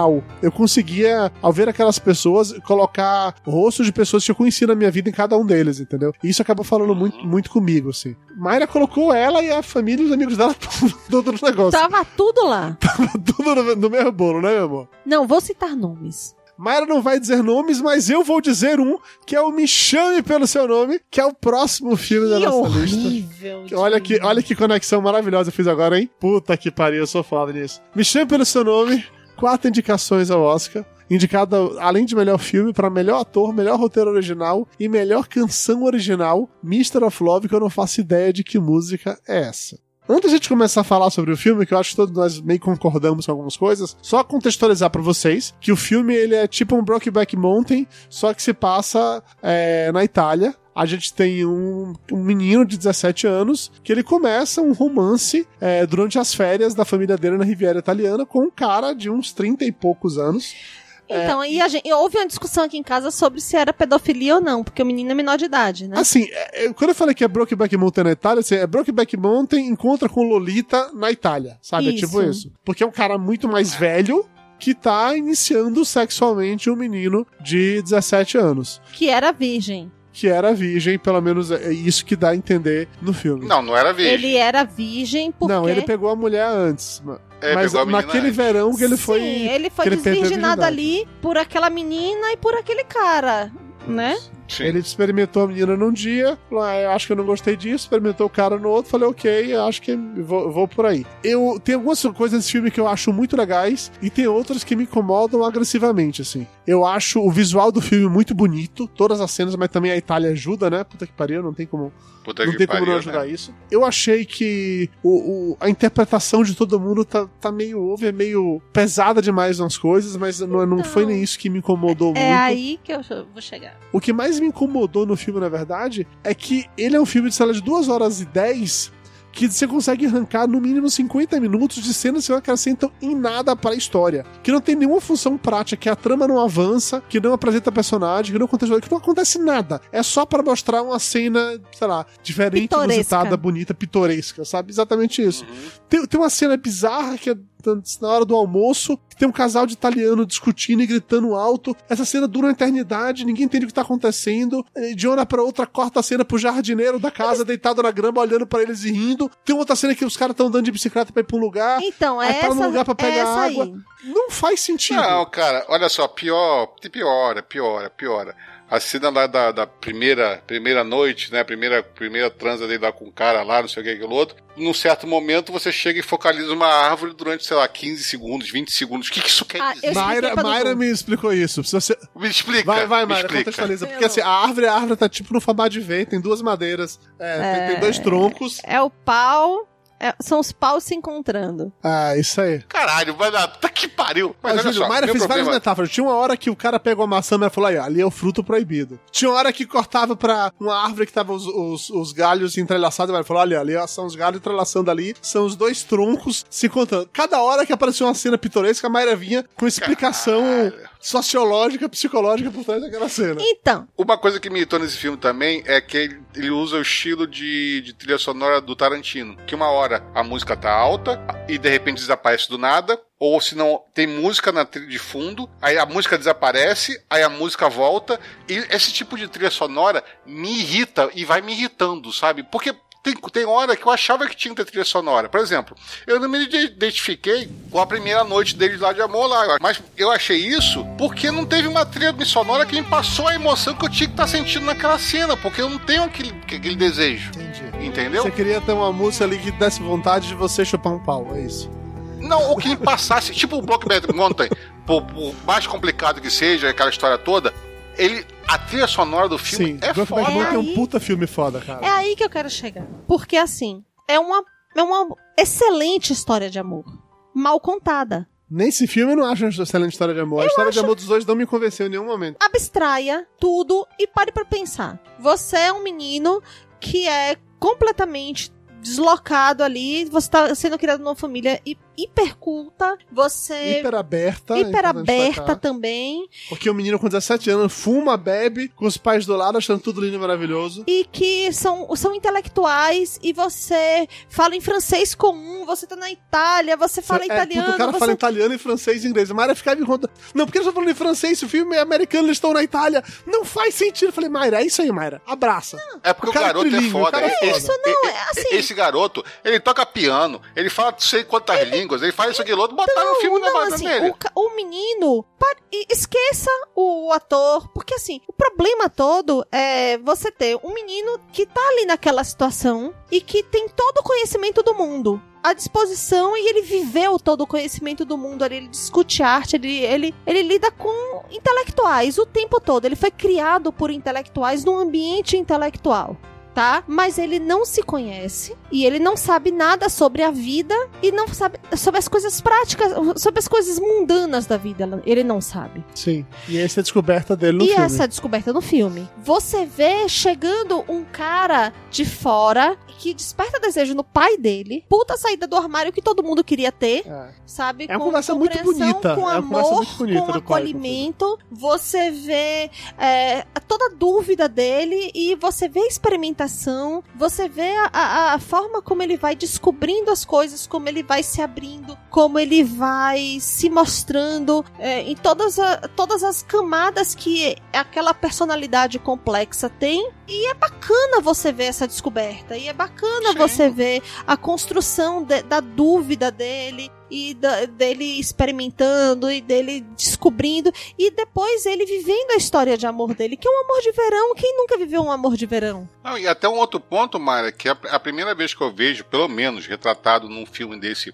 que se passa num tempo mais atrás, ou seja, esse filme não é Nos atual. anos 80 que Ele se deve passar passa. ali 80, né? Final dos anos 80, meados dos anos 80. Que não tem drama quanto à sexualidade dele, ou seja, não tá, não tá, não tá se discutindo meu pai vai me achar isso de mim, minha é- família vai achar isso de mim. é basicamente uma história de amor. Poderia ser Amor e descoberta, amor e né? descoberta. da sexualidade Você tira o dele, menino né? da Mas- equação e coloca uma menina, dá- a, a história continua sendo exatamente a mesma. Mas eu acho que hoje em dia não rolaria um filme com uma menina, ainda mais se fosse uma menina mais nova, por causa Por causa da todo o pedofilia. problema, por, É. por causa de todo o problema de se tem hoje da mulher ser retratada como isso ou como aquilo outro, entendeu? E seria uma até segunda o filme ali foi- É, aí que tá. O que mais me incomodou nesse filme foi essa questão de que era um cara muito velho pra, pra aquele cara muito Então. novo. Isso me incomodou o filme inteiro. E eu ficava incomodado com o fato que ele era menor de idade e o outro tinha os seus 30 e poucos anos. Então. Eu ficava incomodado porque ele tava fumando e bebendo na frente dos- da família o tempo todo. Eu fiquei incomodado. Anos 80, cara. Isso aí Cara, se desculpa, velho. Eu 80. era das anos 80 e minha família não deixava eu É, fumar e beber eu no não lado poderia deles. fazer Desculpa. isso não na frente Assim, dos meus pais. Tudo bem, 80. Itália, família mais desconstruída que a minha, Não, mas, mas, a- me é, é que eles são, E- e- são intelectuais, Eu né? tô Então- ligado, eu tô ligado. E a última coisa que me incomodou ainda mais é que os pais sabiam, os pais incentivaram, e no final ainda tem aquela parada lá que a mãe fala que é pro, pro menino viajar pra cidade lá com o maluco pra passar uma semana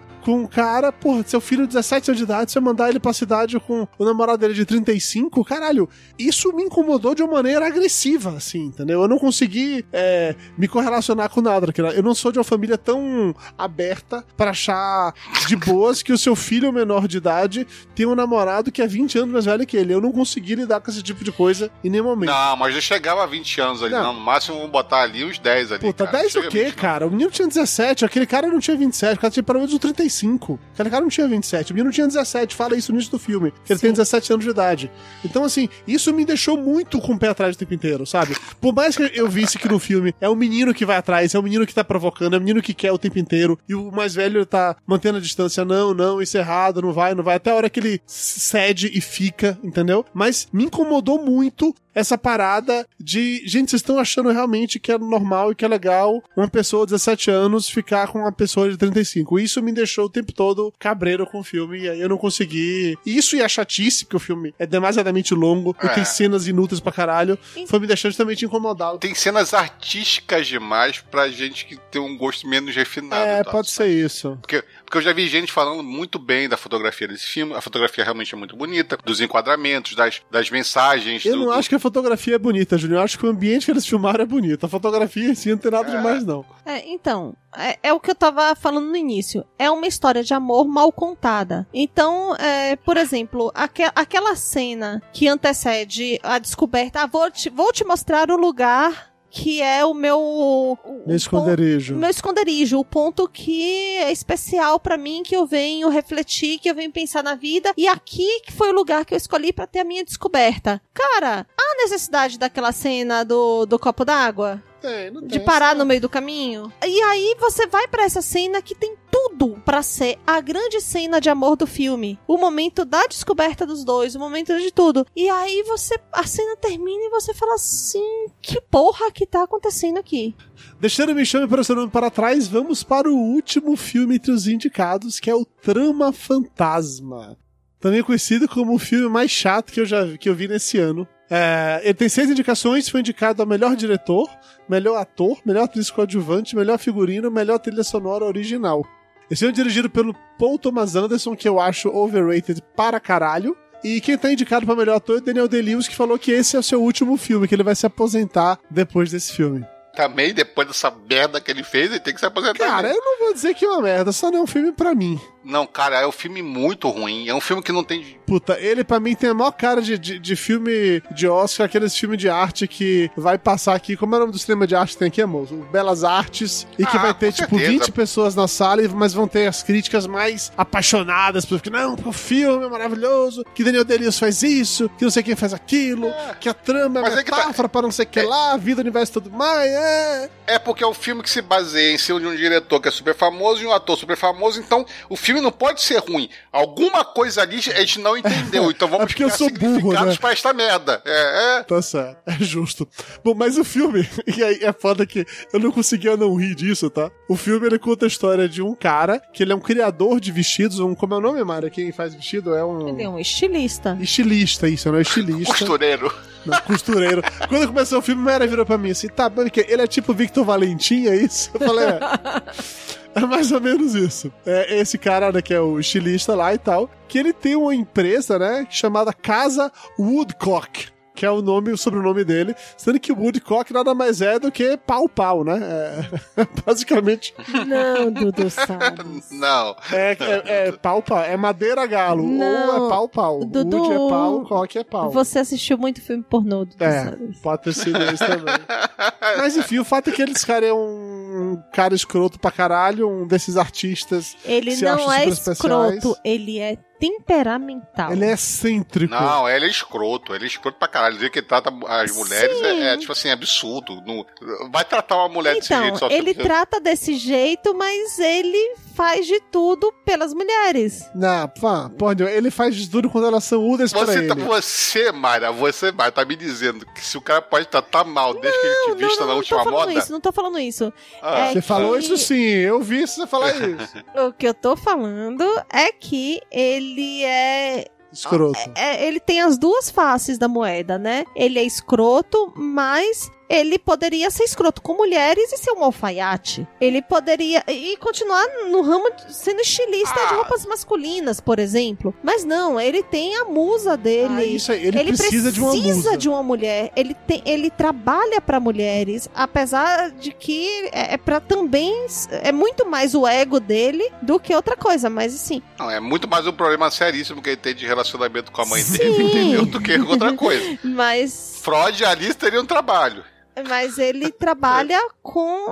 Ele, ele tem a musa, ele tem o papel da musa, ele tem lá a história de que o fazer manual dele, criativo dele, é para as mulheres, é feminino. Uhum. É, mas não muda o fato que o filme é chato. Sim. Não muda o fato que o personagem é arrogante pra caralho. Não muda o fato que a, a musa dele é muito sem graça e sem sal o tempo inteiro. Eu não consigo me importar com ela em nenhum momento. Tanto que ela não tá nem indicada como melhor atriz, né? Eu acho que não, não sei, não tenho certeza. A, a única coisa que eu achei legal desse filme. A secretária dele, ou a gerente dele, sei lá, que, que seja muito mais interessante no, como atriz do que. Mayra do que ficou achando que a aquela menina. mulher era, era irmã do, do cara. Eu não tive essa impressão. Eu fiquei com a impressão que ela era uma musa antiga dele que E- soube e que ficar soube- junto é. ali, soube Eu, mudar. fi- eu fiquei nesse limiar entre. é, foi uma musa dele que soube jogar o jogo e se tornar importante de outra maneira, ou é uma irmã dele que meio que entrou naquela paranoia ali e que Eu fiquei achando que era uma ficou porque- retroalimentando. Porque tem uma cena em que a, a musa nova lá, a personagem do filme, ela vai bater na porta do cara do, do quarto dele pra querer entrar pra dar uma, e aí ele não abre a porta, mas logo depois a secretária, a gerente, vem, chega com, um negocinho de chá, só com roupão, entra e fecha a porta. Aí pra mim foi, foi algo tipo assim, hoje a noite é dela, não é sua. Pra mim ficou... Não, ficou não nisso. pode ter sido a irmã dele que antes de dormir foi lá levar o chá porque era obrigação dela. Eu não vi irmã, não. Pra mim ali era putaria aquela porra. Mas é, a única coisa que eu gostei de fato no filme é o figurino. Porque os vestidos eu realmente achei muito bonitos, apesar de eu não entender, eu não entender o suficiente sobre isso. Mas era o mínimo de um filme sobre o estilista. um eu também acho, chinês. acho. E, e- eu Mas achei tem legal. a, a loucura do, do relacionamento dos Não, mas isso eu não dois, achei né? legal, isso eu achei doentio. Falando que eu achei legal. Eu achei legal os vestidos.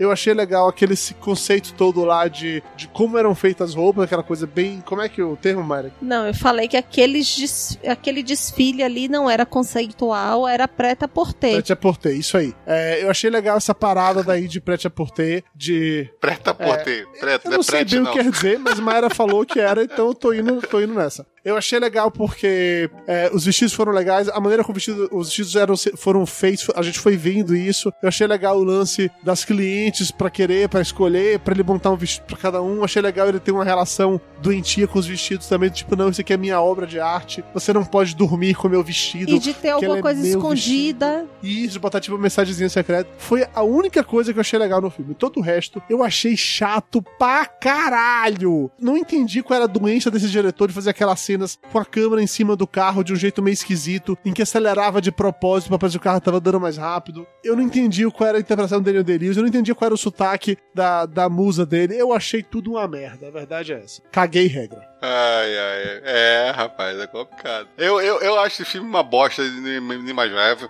Alguém vai achar algum significado, vai falar que eu estou completamente errado, porque que tem cena, não sei o que, aquilo outro. Eu achei esse filme chato. Foi o único filme que eu acho que eu dormi umas quatro vezes durante o filme. Entendeu? Eu não conseguia, eu falei assim, isso é uma maldição, eu não consigo terminar de ver esse filme. Até eu lutei muito, tive que recomeçar umas duas vezes pra começar a ver esse filme e conseguir só pra gravar esse podcast, porque a vontade que tive, é esse foi o que eu falei assim, caralho, o que, que eu estou fazendo na minha vida? Eu podia estar fazendo outra coisa, mas eu gastei lá minhas duas horas nesse Cara, filme. trama fantasma e me chame pelo seu nome. Se você estiver com sono, não assista, porque é bem provável que você durma no meio do filme. Espere, vá ver outra coisa, volte quando você estiver acordado, é melhor. Mas enfim, depois dessa discussão super apaixonada sobre os indicados ao Oscar, vamos agora fazer as nossas apostas aqui. A pergunta é muito simples. Dona Mayra Moraes, entre os nove filmes que a gente falou aqui, que é o Corra, O Destino de uma Nação, Dunkirk, The Post, Três Anúncios para um Crime, A Forma d'Água, Lady Bird, Me Chame Pelo Seu Nome e Trama Fantasma. Dentre esses nove filmes, qual você acha que vai ganhar o Oscar? Não é o que você quer. Qual você acha que vai ganhar o Oscar? que eu acho que vai ganhar o Oscar, três anúncios para um crime. O que eu gostaria que ganhasse o Oscar é Corra. E se nenhuma dessas duas coisas acontecer, pode ser Lady Bird. Você já falou que é o Corra e o negócio. Não, não confunde, não. São só dois votos. Para com confusão. Júnior, você. Qual você acha que ganha e qual você queria que ganhasse? Então, desses filmes aí, eu acho que o filme que eu mais gostei de assistir ano passado foi o Corra. Eu gostaria que se fosse o filme que, que ganhasse o Oscar. Mas ele não vai ganhar o Oscar, eu tenho certeza absoluta disso. Então, pra mim, vai ficar entre o, o Lady Bird, o, o- a, a Forma d'Água e o, eh, os três outdoor lá, os Três três, Anúncios para um ah, Crime. anúncios por, Tá. por um crime. Porque são filmes de Oscar. Esse tem mais entendeu? cara de Oscar. Tem arte, tem tudo. tem- esses três filmes têm Tá, mais mas cara qual de deles você acha que vai ganhar? Tem que dizer um só. Três não vale, porra. Oscar. Cara, Aposte pra eu jogar na sua cara quando você errar. Eu, é, é os três anúncios, porque ele, ele é muito cara de Oscar. Eu acho que quem vai ganhar o Oscar é o Três Anúncios para um Crime, porque ele tem a maior cara mesmo de filme campeão de Oscar. A gente já viu vários filmes assim que, nessa mesma estru- estrutura, forma que vence. Eu acho que é isso mesmo. Mas o que eu gostaria que ganhasse é a Forma da Água. Eu não levo fé que a Forma da Água tem chances de ganhar um Oscar de melhor filme, porque esse conceito de. Esse conceito de fantasia é algo que não é muito privilegiado pela academia. E mais do que isso, né? Esses filmes têm muitas indicações. Puta, a Forma da Água tá três indicações. É bem co- comum que o grande indicado da noite, na verdade, já não leve a quase nada, assim. Vai ganhar um ou dois e talvez só prêmios técnicos. É uma coisa que, que a academia faz muito. Então, eu não levo fé que ele vai ganhar nada disso. Mas eu gostaria muito, porque de todos esses filmes aqui, ele é o único que condensa características que eu acho interessante no filme de Oscar, que é ter uma história diferente, original, uma parada que, que te abraça, assim, que foge do padrão, mas que, ao mesmo tempo que é intimista, tem um- uma pegada meio épica, porque é um universo, um mundo maior do que aquele que você consegue viver, mas ao mesmo tempo a história é focada no micro-universo desse mundo maior, entendeu? Nossa, que profundo isso. Eu, eu sou foda. Rubens Evaldo Filho, contrata eu, né?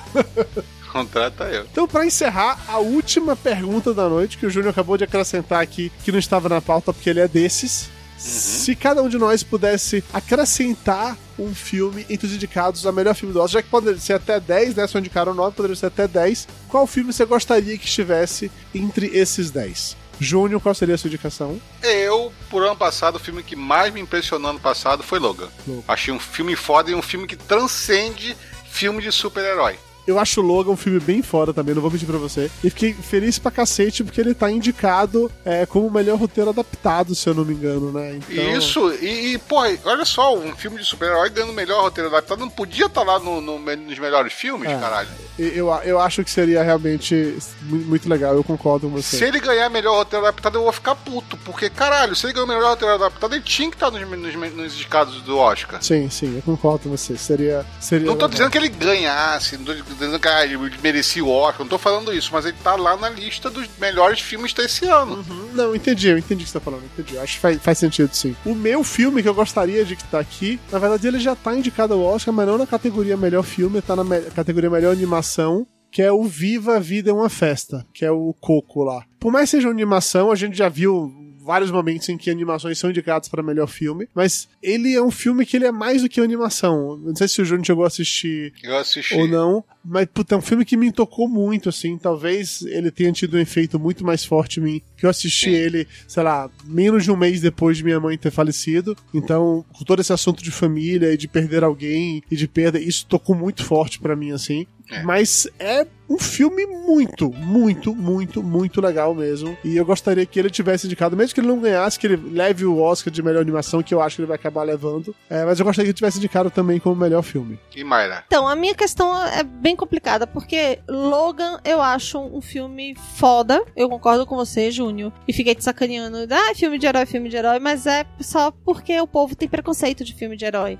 E eu Uhum. acho que é, a construção, a decadência, a forma como tudo é retratado, eu gostei muito. Ele tem cara de filme de Oscar, viu? Apesar de ser um filme de herói, ele tem cara de filme de Oscar. É isso, eu, eu gostei muito. Eu acho que o Logan ele bota um filme de herói em um outro patamar, um filme que não precisa ser um filme de herói. Se Exato. você tirasse toda a parte ali de, de herói do Logan, seria um puta filme foda, entendeu?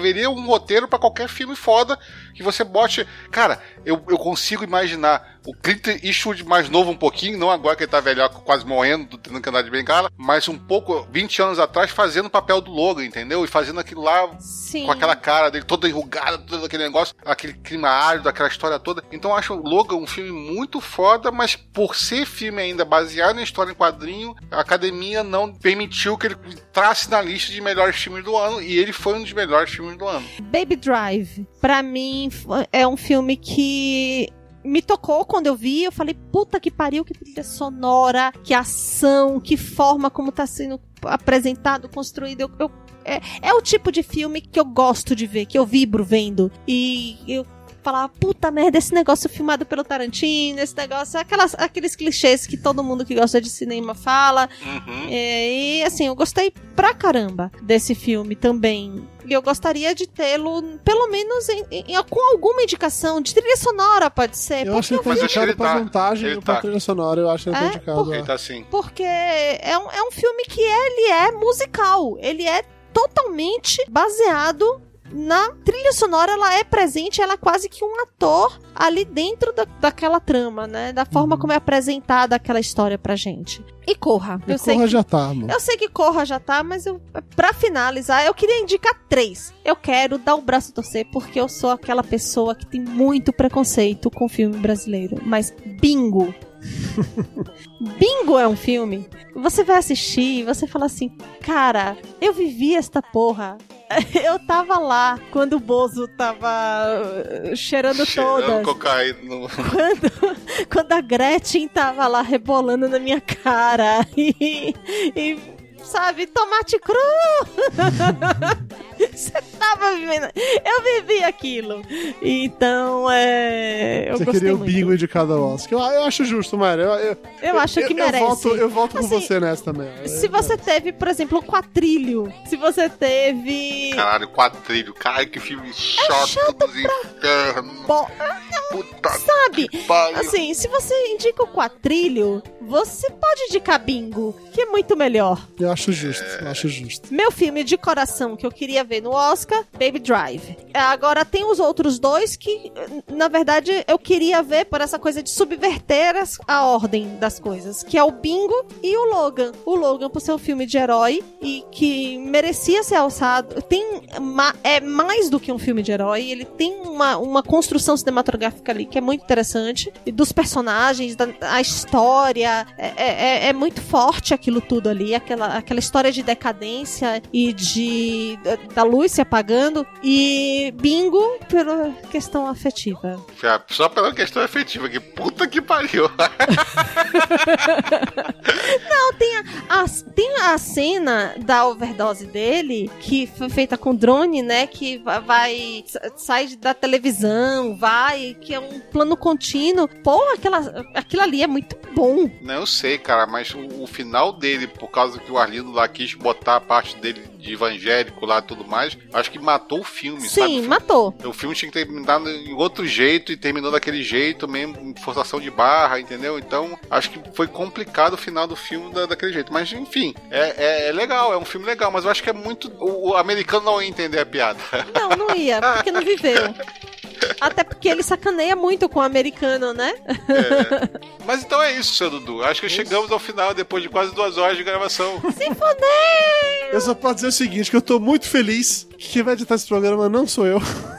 Estou super contente que essa missão é uma missão para o tio Júnior. Posso falar assim, tio Júnior, essa piroca é de você! Ai, Jesus do céu. E antes de encerrar, mais uma vez, se você chegou até aqui, se você aguentou essas Parabéns. duas horas de programa sobre o Oscar, a gente tentou fazer menor, vocês... Deus é testemunha que eu tentei, eu realmente tentei, tá? Mas é isso, a gente se empolga falando, faz parte. É, de qualquer maneira, se quiser ver mais sobre o Oscar, depois de escutar esse podcast, lembrando que dia 4 de março, à noite da premiação do Oscar, estaremos fazendo uma live exatamente no YouTube do Papo de Gordo, comentando lá em tempo real o que é que tá rolando. Beleza? Então, é isso. Baixe programa, assine feed, podcast, essas coisas todas e dia 4 de março, lá no youtube.com.br Papo de Gordo, pra gente comentar o Oscar ao vivo. Fique atento aí no, no Twitter do Papo de Gordo e no Twitter do Dudu, que ele vai twittar a hora que a gente vai começar isso, que a gente não sabe nem qual vai começar o Oscar lá, mas a gente vai É, twittar. A gente vai descobrir ainda quando vai, mas a gente vai. Eu vou criar um evento bonitinho, colocar link pra facilitar, É. fazer todo, todo o processo bem feito, ficar nas redes sociais antes. Não se preocupe, mas sim, vamos ficar divulgando o link o tempo inteiro. Você pode ficar assistindo lá, comentando com a gente. E eu aproveito que eu tô aqui esperando a oferta das lojas para o meu tapete vermelho,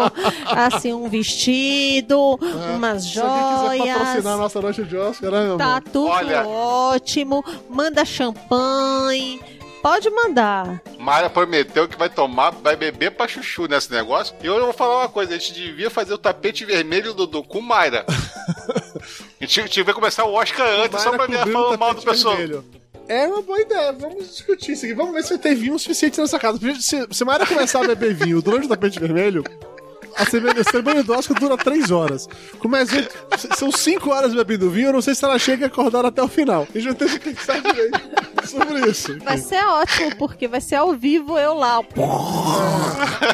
Então vamos ter de repensar isso aqui direito, Júnior. A ideia é boa, mas vamos pensar sobre isso. Fique ligado nas redes sociais do domingo dia 4 que a gente descobre. E com isso, Bota aí, hashtag Ma- Mayra no tapete vermelho. Pronto. Com patrocínio. E com isso, chega de conversa, acabou do Otário Podcast, é tempo demais. Beijo no coração de vocês todos e até a próxima. Diga tchau, Mayra. Tchau, Mayra.